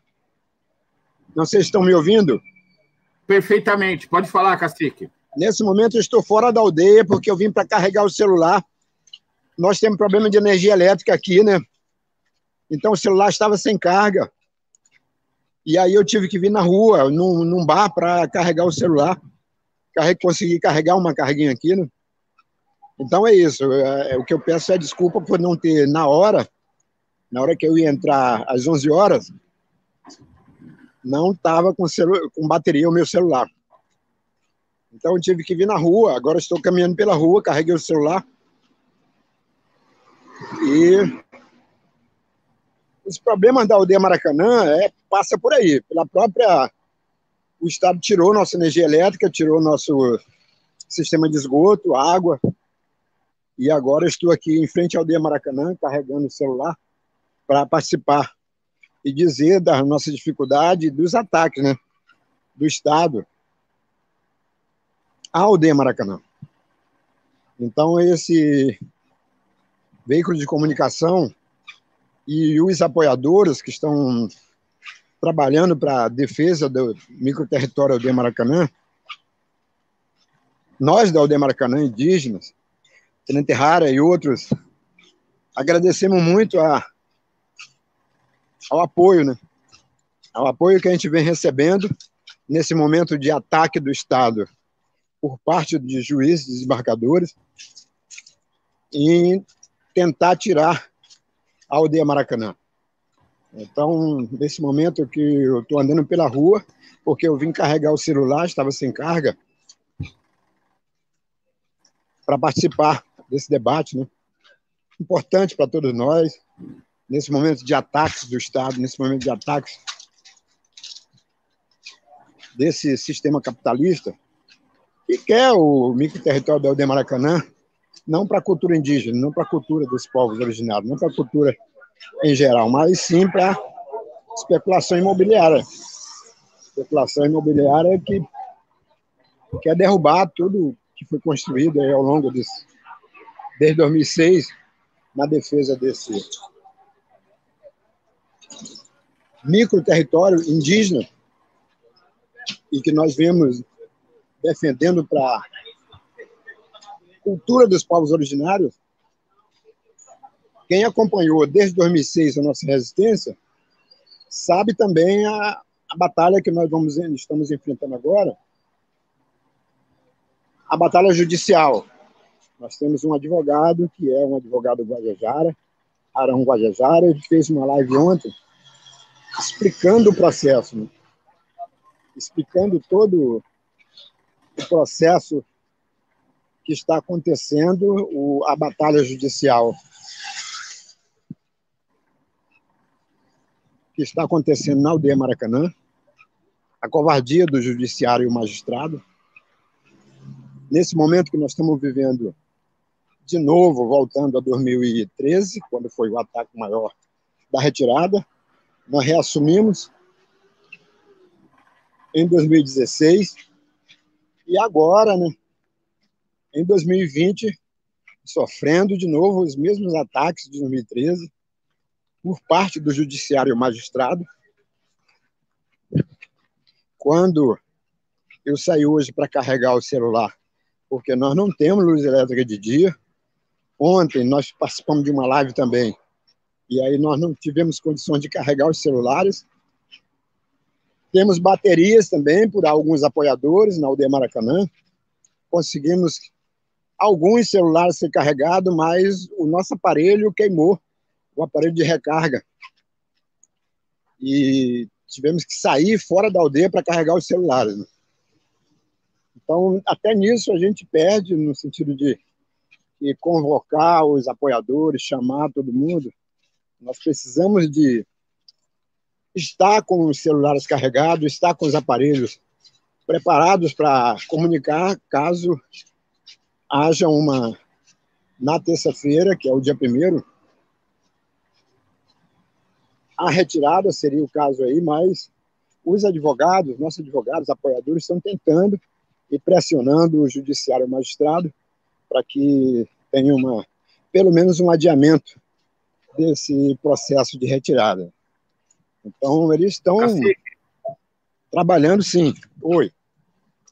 Cacique, é. Nessa questão do apoio, era importante que o senhor divulgue se tiver uma conta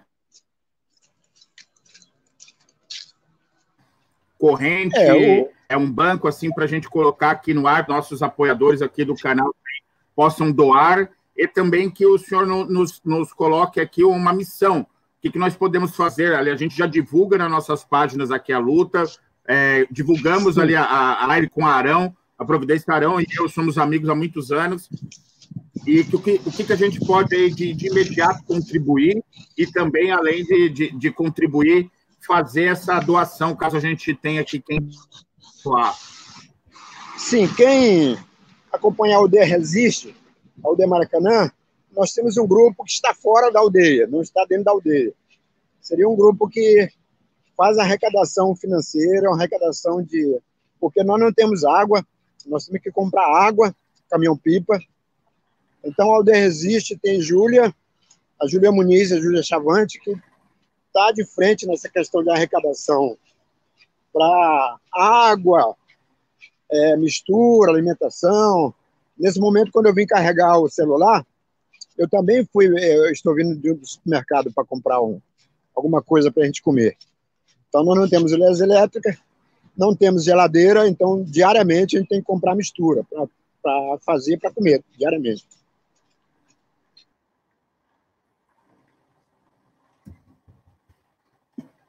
Os deputados é, e os vereadores, cacique, aí da, do, do Rio de Janeiro, do, do campo. E tem um grupo que está fora da aldeia, que está se encarregando dessa parte que é de receber doações e repassar para a Aldeia Maracanã. Eles vêm diariamente na Aldeia Maracanã repassando as doações de grupos de apoiadores, professores, é, simpatizantes e pesquisadores que apoiam a Aldeia Maracanã. Esse grupo repassa o que é arrecadado, porque nós não lidamos diretamente com isso. Então, nós temos um grupo externo e acompanha a Aldeia Resiste, tem uma conta a ser depositado. Júlia Muniz um outro grupo de arrecadação é que estão de frente nessa questão da arrecadação. Nós estamos dentro da Aldeia Maracanã defendendo aquilo ali. Então, nós não temos contato assim com. E nem queremos, para não haver um. É, digamos assim. Os apoiadores se encarregam disso.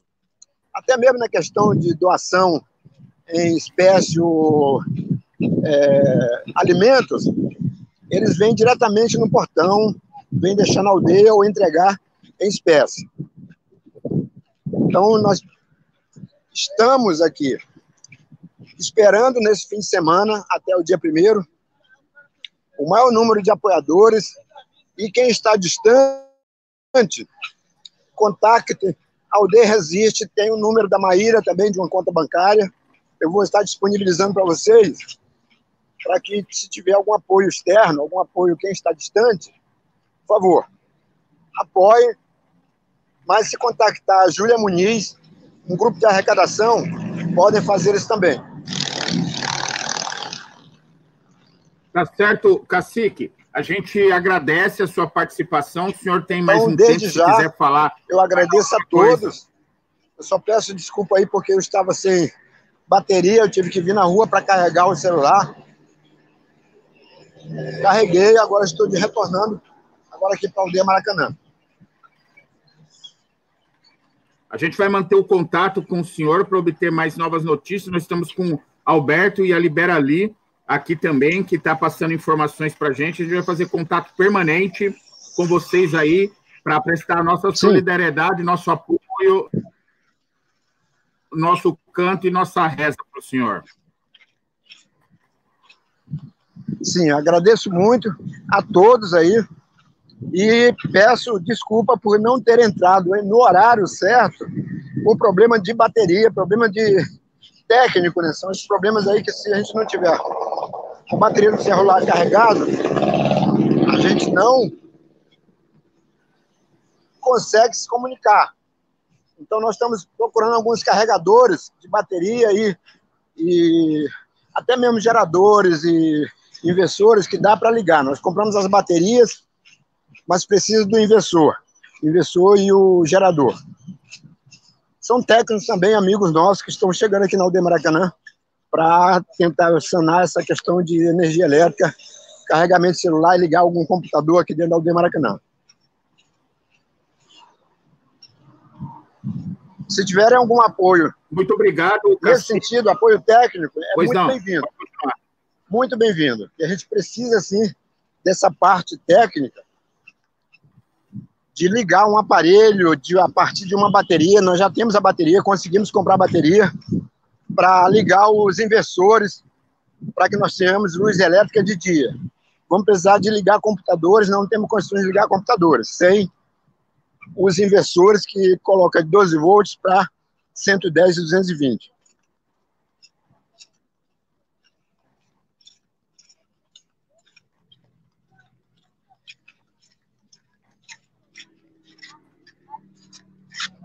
de nada, Cacique.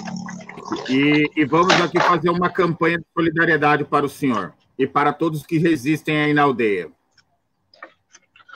Agaduete, Aueté, um, um bom combate que Anderu, na sua imensa sabedoria, é, coloque o seu, a sua mão sagrada para a proteção Sim. de vocês aí. Tranquilo. Chegamos agora, eu estou entrando aqui agora na Aldeia Maracanã trazendo do supermercado e levando agora o celular carregado para a gente se comunicar melhor. Então, gente, olha, agradeço muito, agradeço muito a ajuda de vocês. Nós temos esse grupo que está, não está aqui dentro, está externo, está fora. Estamos recebendo agora a visita de alguns apoiadores para a vigília. Aqui estamos chegando agora dentro da aldeia Maracanã,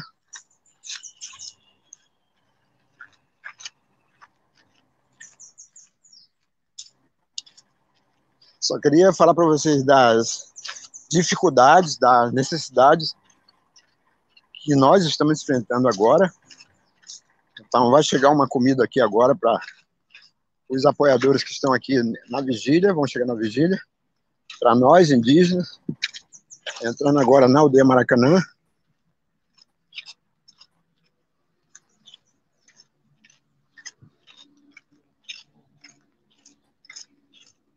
Isso eu queria dizer da nossa dificuldade, nossa dificuldade necessidade de luz elétrica, esse problema do computador celular não carregar, foi exatamente da questão da falta de energia elétrica de dia, nós só temos à noite, mas consegui carregar o celular. E aí é por isso que a gente está se comunicando agora. Mas nesse momento, estou chegando aqui dentro da aldeia Maracanã. E aqui é a cozinha, criançada daqui, essa é a Sandra, Pirazuma, Pirazuma, Pininho é aqui. Criançada aqui. Pequenininho, Não, não fala comigo. É. Ô, você não é caroço, você não é caroço. E ande carudo, pai. Maria, Maria, Santiago Guajara, exemplo, o tiro, é. Corubo está fazendo então um tiro. mochila que não é minha. Esse... O Caruso, né, Caruso? É, nós temos. Era para participar de uma live, mas como problema no celular, na carga do celular, então. Seu Corubo?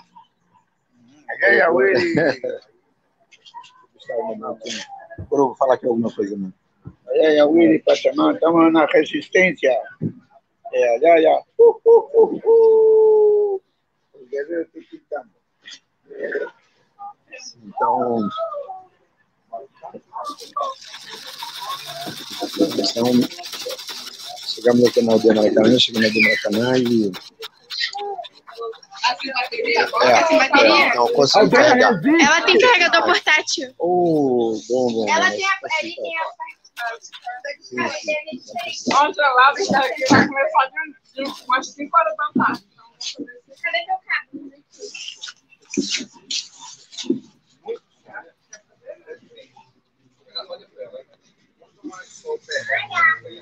Deixa eu vir aqui para a sala de aula.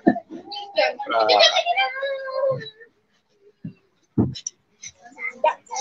Tem que encaixar aqui.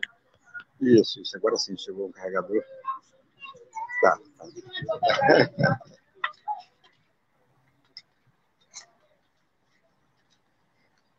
Eu queria apresentar para vocês um pouco Isso é também vida, aqui da sala de aula da Universidade Indígena de Maracanã. Estamos agora dentro do prédio, onde nós ministramos o curso de Língua e Cultura Tupi-Guarani. Precário, mas é um espaço que nós é, destinamos para a sala de aula, universidade. Aqui não tem muito barulho de, de trânsito, de... Esse é o espaço que é usado para ministrar o curso de Língua e Cultura Tupi-Guarani, um quadro branco.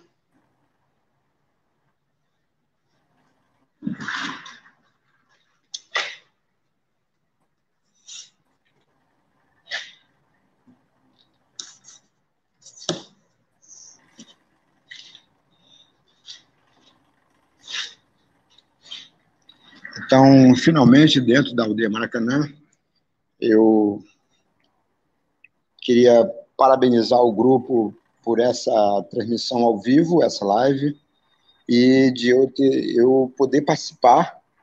Hoje está muito quente, muito quente mesmo, 40 graus, muito suado por estar na rua, procurando como carregar o celular, como carregar o, o equipamento, os equipamentos para nós transmitimos, vai ter uma exibição de filmes logo mais à noite. E espero contar com a presença de todos vocês, um agradecimento ao professor aí, todos vocês que foi feito esse convite, feito esse convite, infelizmente nós não podemos participar desde o início, por esse problema de, de energia elétrica, por esse problema de não carregar os aparelhos que nos daria a possibilidade de estar discutindo muito antes desse horário agora, muito tarde já, mas conseguimos carregar o aparelho e estamos aqui agradecendo a todos aí pela por querer estar dentro da Aldeia Maracanã, mesmo numa live, numa participação dessa aí. É, não tem palavras para agradecer o apoio de todos vocês, por querer estar junto, apoiando. É, muita, muitas pessoas estão distantes distante daqui do Rio de Janeiro, da aldeia Maracanã, mas querem apoiar, querem estar de uma certa forma junto conosco, mesmo que distante, mas junto.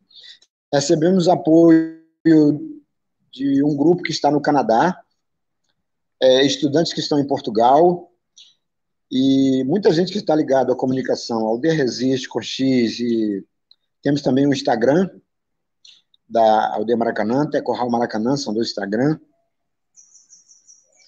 E os veículos de comunicação, nessa época de pandemia, todos estão com muito medo, com muito.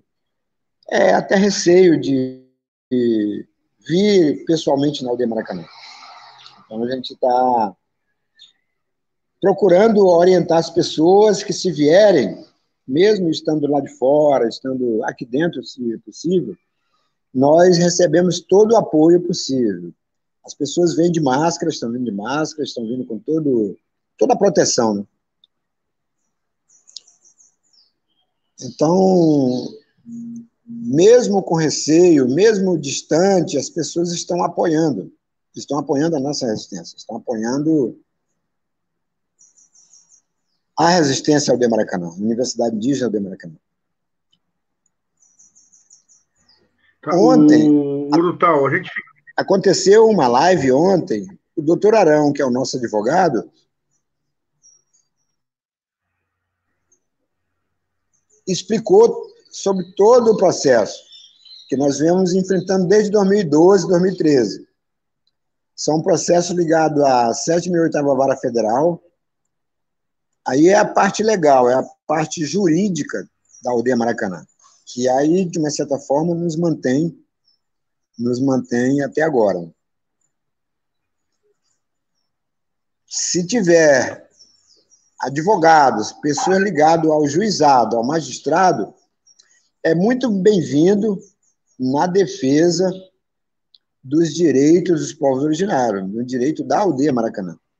Então, quem for, quem estiver nos vendo, nos assistindo, e for ligado ao magistrado e ao judiciário, é muito bem-vindo nesse momento de defesa da aldeia Maracanã. É muito, muito. Então, nós precisamos desse apoio.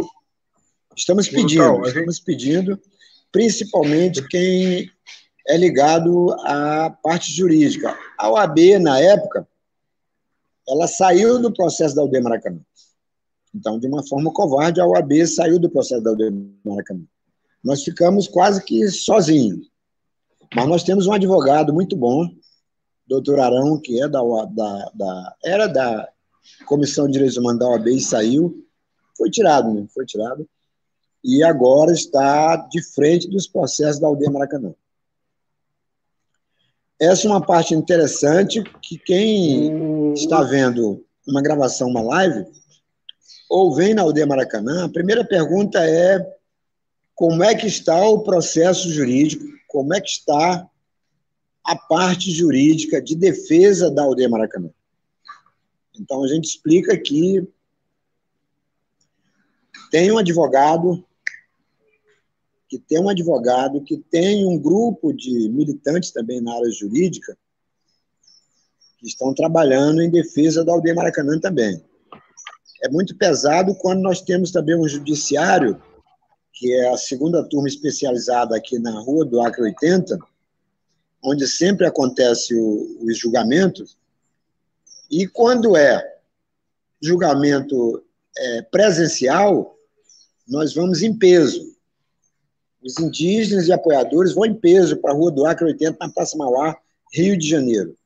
Mas nesse momento de pandemia, a covardia do judiciário é que eles vão jogar para terça-feira, dia 1 um julgamento online, um julgamento virtual. Então aí é onde é a covardia, porque não tem a presença, não cabe a presença nem via online da participação do advogado e dos apoiadores. Não cabe. O que eles chamaram de sustentação oral. Não cabe. Porque é virtual e só eles vão decidir. Só eles vão decidir o que fazer da aldeia Maracanã. entramos, o nosso advogado, com um pedido de adiamento. Um pedido de adiamento para esse processo não ser julgado via virtual, e sim, como manda a Constituição Federal, de ser julgado esse processo com a presença das partes. E nós, indígenas da aldeia Maracanã, nós somos a parte principal, nós somos a parte principal afetada que tem que ser ouvida. É inconstitucional se eles fizerem, segundo nosso advogado, os grupos de apoiadores ligados ao jurídico, fizerem o juizado de magistrado um julgamento virtual, sem a presença das partes, principalmente indígenas, que estão aqui na aldeia Maracanã. Então, é inconstitucional. Entramos com um pedido através do nosso advogado para adiar, para adiar esse julgamento, que é um julgamento que é inconstitucional. É, ainda mais As partes uh, têm que ser ouvidas. As Ainda partes têm mais- que ser presencial. É. Se a aldeia Maracanã não estiver presente nesse processo, é inconstitucional, é inválido. Mesmo É, assim, eles estão dizendo que vão julgar, e vão julgar através da internet, vão julgar virtualmente. No dia tem 1 um- terça-feira. É, tem um agravante Então- que é a possibilidade de desocupação no período da pandemia. Tem esse agravante, inclusive, que o judiciário precisa respeitar. Então, não- não- a gente não está num período normal. Eles precisam respeitar esse período e não podem fazer despejo algum nesse período. Já tem uma decisão do, do STF que determinou que não se fizesse despejo algum nesse período. Aí, eu- só que assim, ó, a gente vai se manter em contato e a qualquer momento, sim, a gente tem um programa semanal, mas a gente vai se manter em contato. Eu tenho agora o teu, nós temos, né? Sim, Teu sim. WhatsApp. Qualquer coisa que vai acontecendo, nos manda para o WhatsApp, que a gente pode pautar também nos próximos programas para ir acompanhando a, a situação de vocês.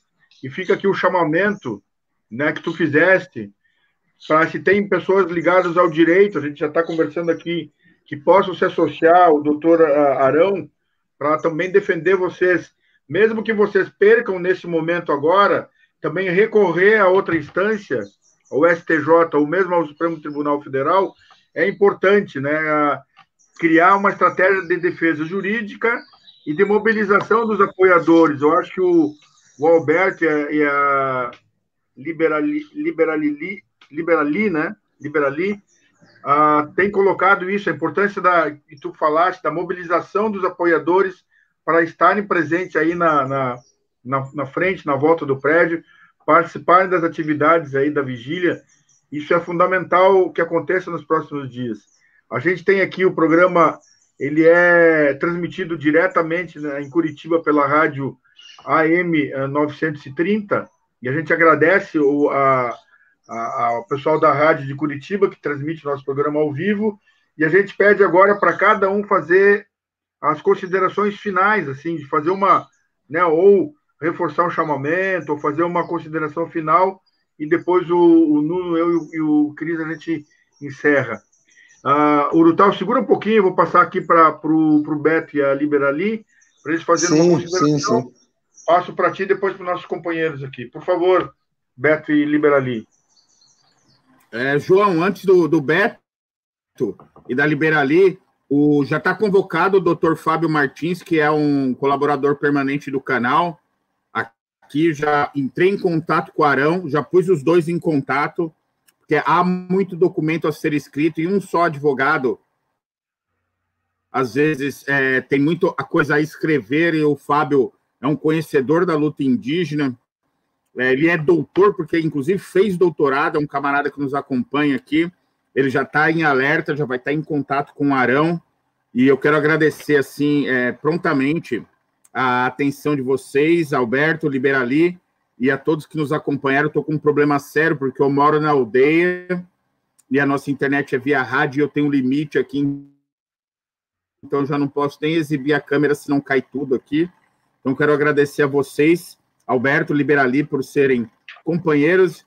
E o Alberto com essa cara de janeiro e Liberali, com certeza você aparenta, não tenho ideia é, das suas origens, mas essa tua carinha aí, minha companheira, não nega a farinha, o biju, e não nega, com certeza, o nosso pirá, o nosso peixe sagrado. Então, obrigado a vocês. Caso eu caia, já me despeço de vocês, me despeço do cacique e dos meus companheiros de batalha, João e Nuno.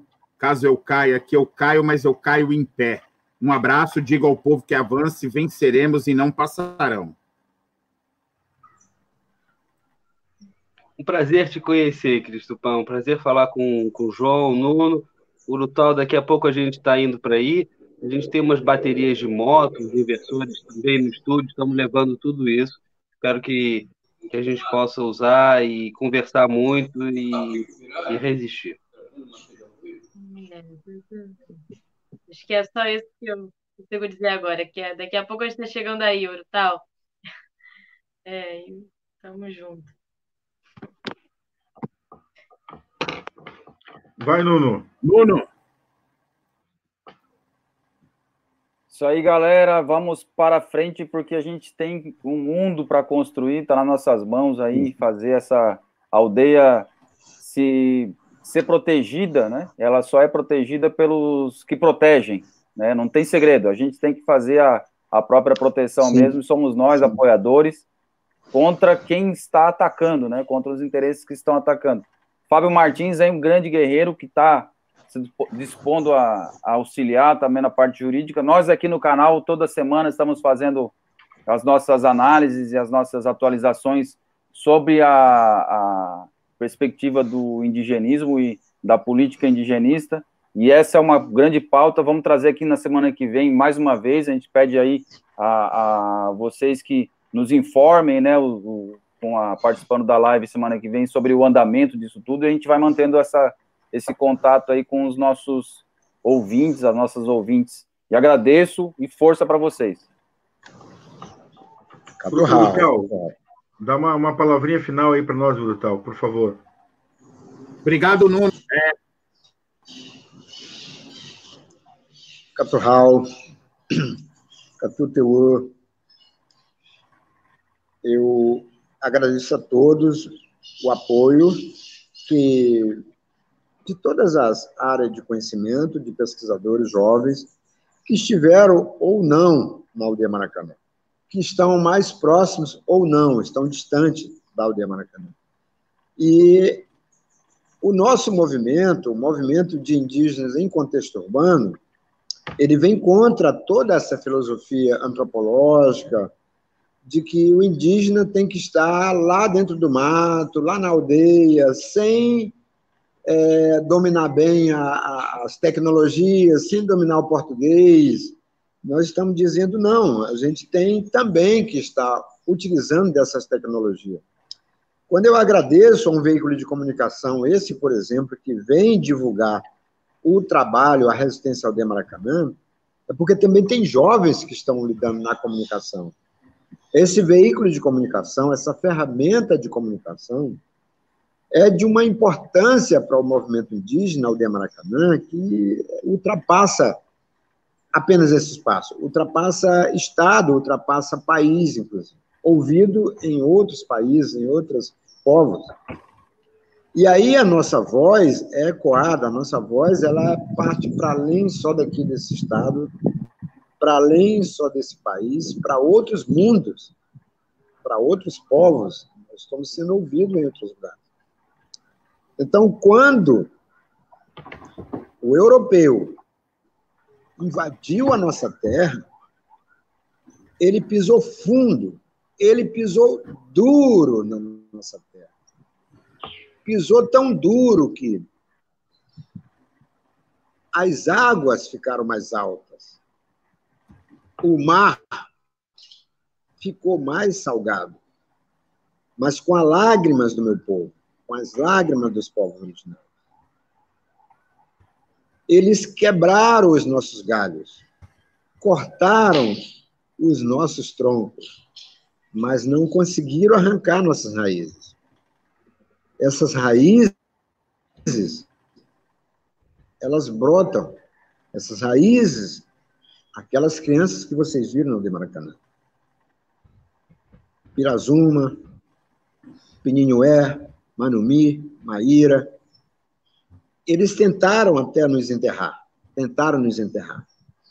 Mas mesmo nos enterrando, nos enterrando, eles não sabiam que nós somos sementes, nós somos a própria terra e brotamos da própria terra. É isso. A aldeia Maracanã, esse microterritório, é isso, é essa resistência. Se for ver quem esteve aqui presente aqui, não, não temos praticamente nada aqui. Nós estamos tirando frutas, legumes, é, tubérculos do próprio concreto, do próprio concreto, que nos tiraram e colocaram cimento, asfalto e concreto. Mas a natureza, se você quebrar esse concreto, quebrar o cimento, ela brota, está brotando. A aldeia Maracanã está brotando. Então é isso. Em pleno furacão, em pleno centro do furacão Rio de Janeiro, Maracanã, nós estamos sobrevivendo. Sobrevivendo graças também ao apoio dos jovens, jovens pesquisadores ligados à antropologia social, como vocês que estão aí, a comunicação e várias outras áreas do conhecimento. Muito grato, Caturral, Caturral, Cuteri, Tecurral, Maracanã, Perrara,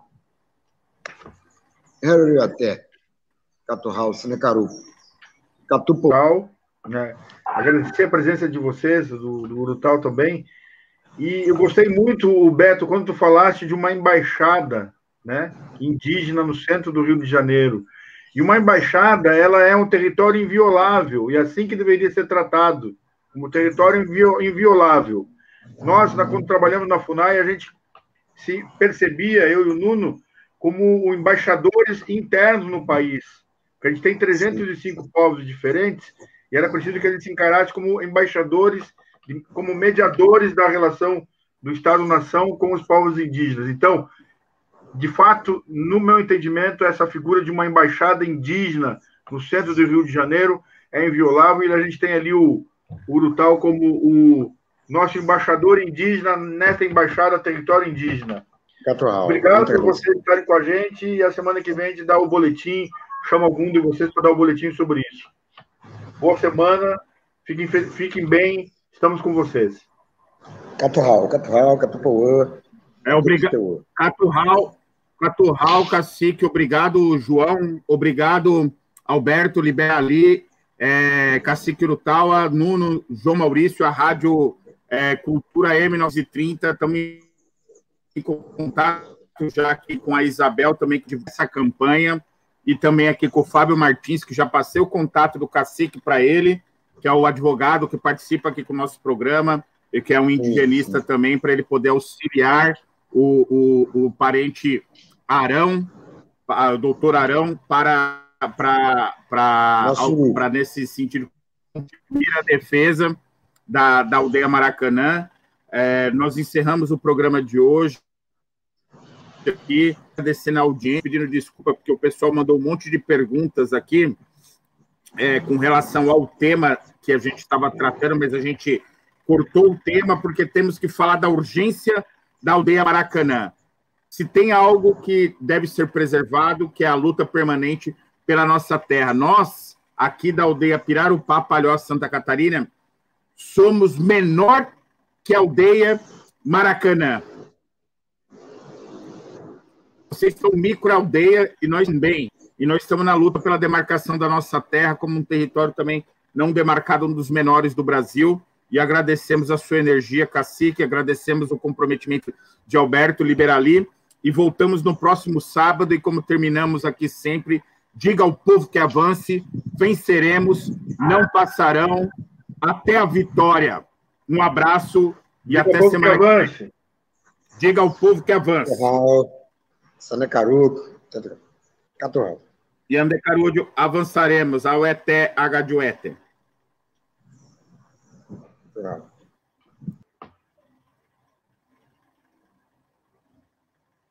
Alberto? Tá me ouvindo? Ainda está ao vivo.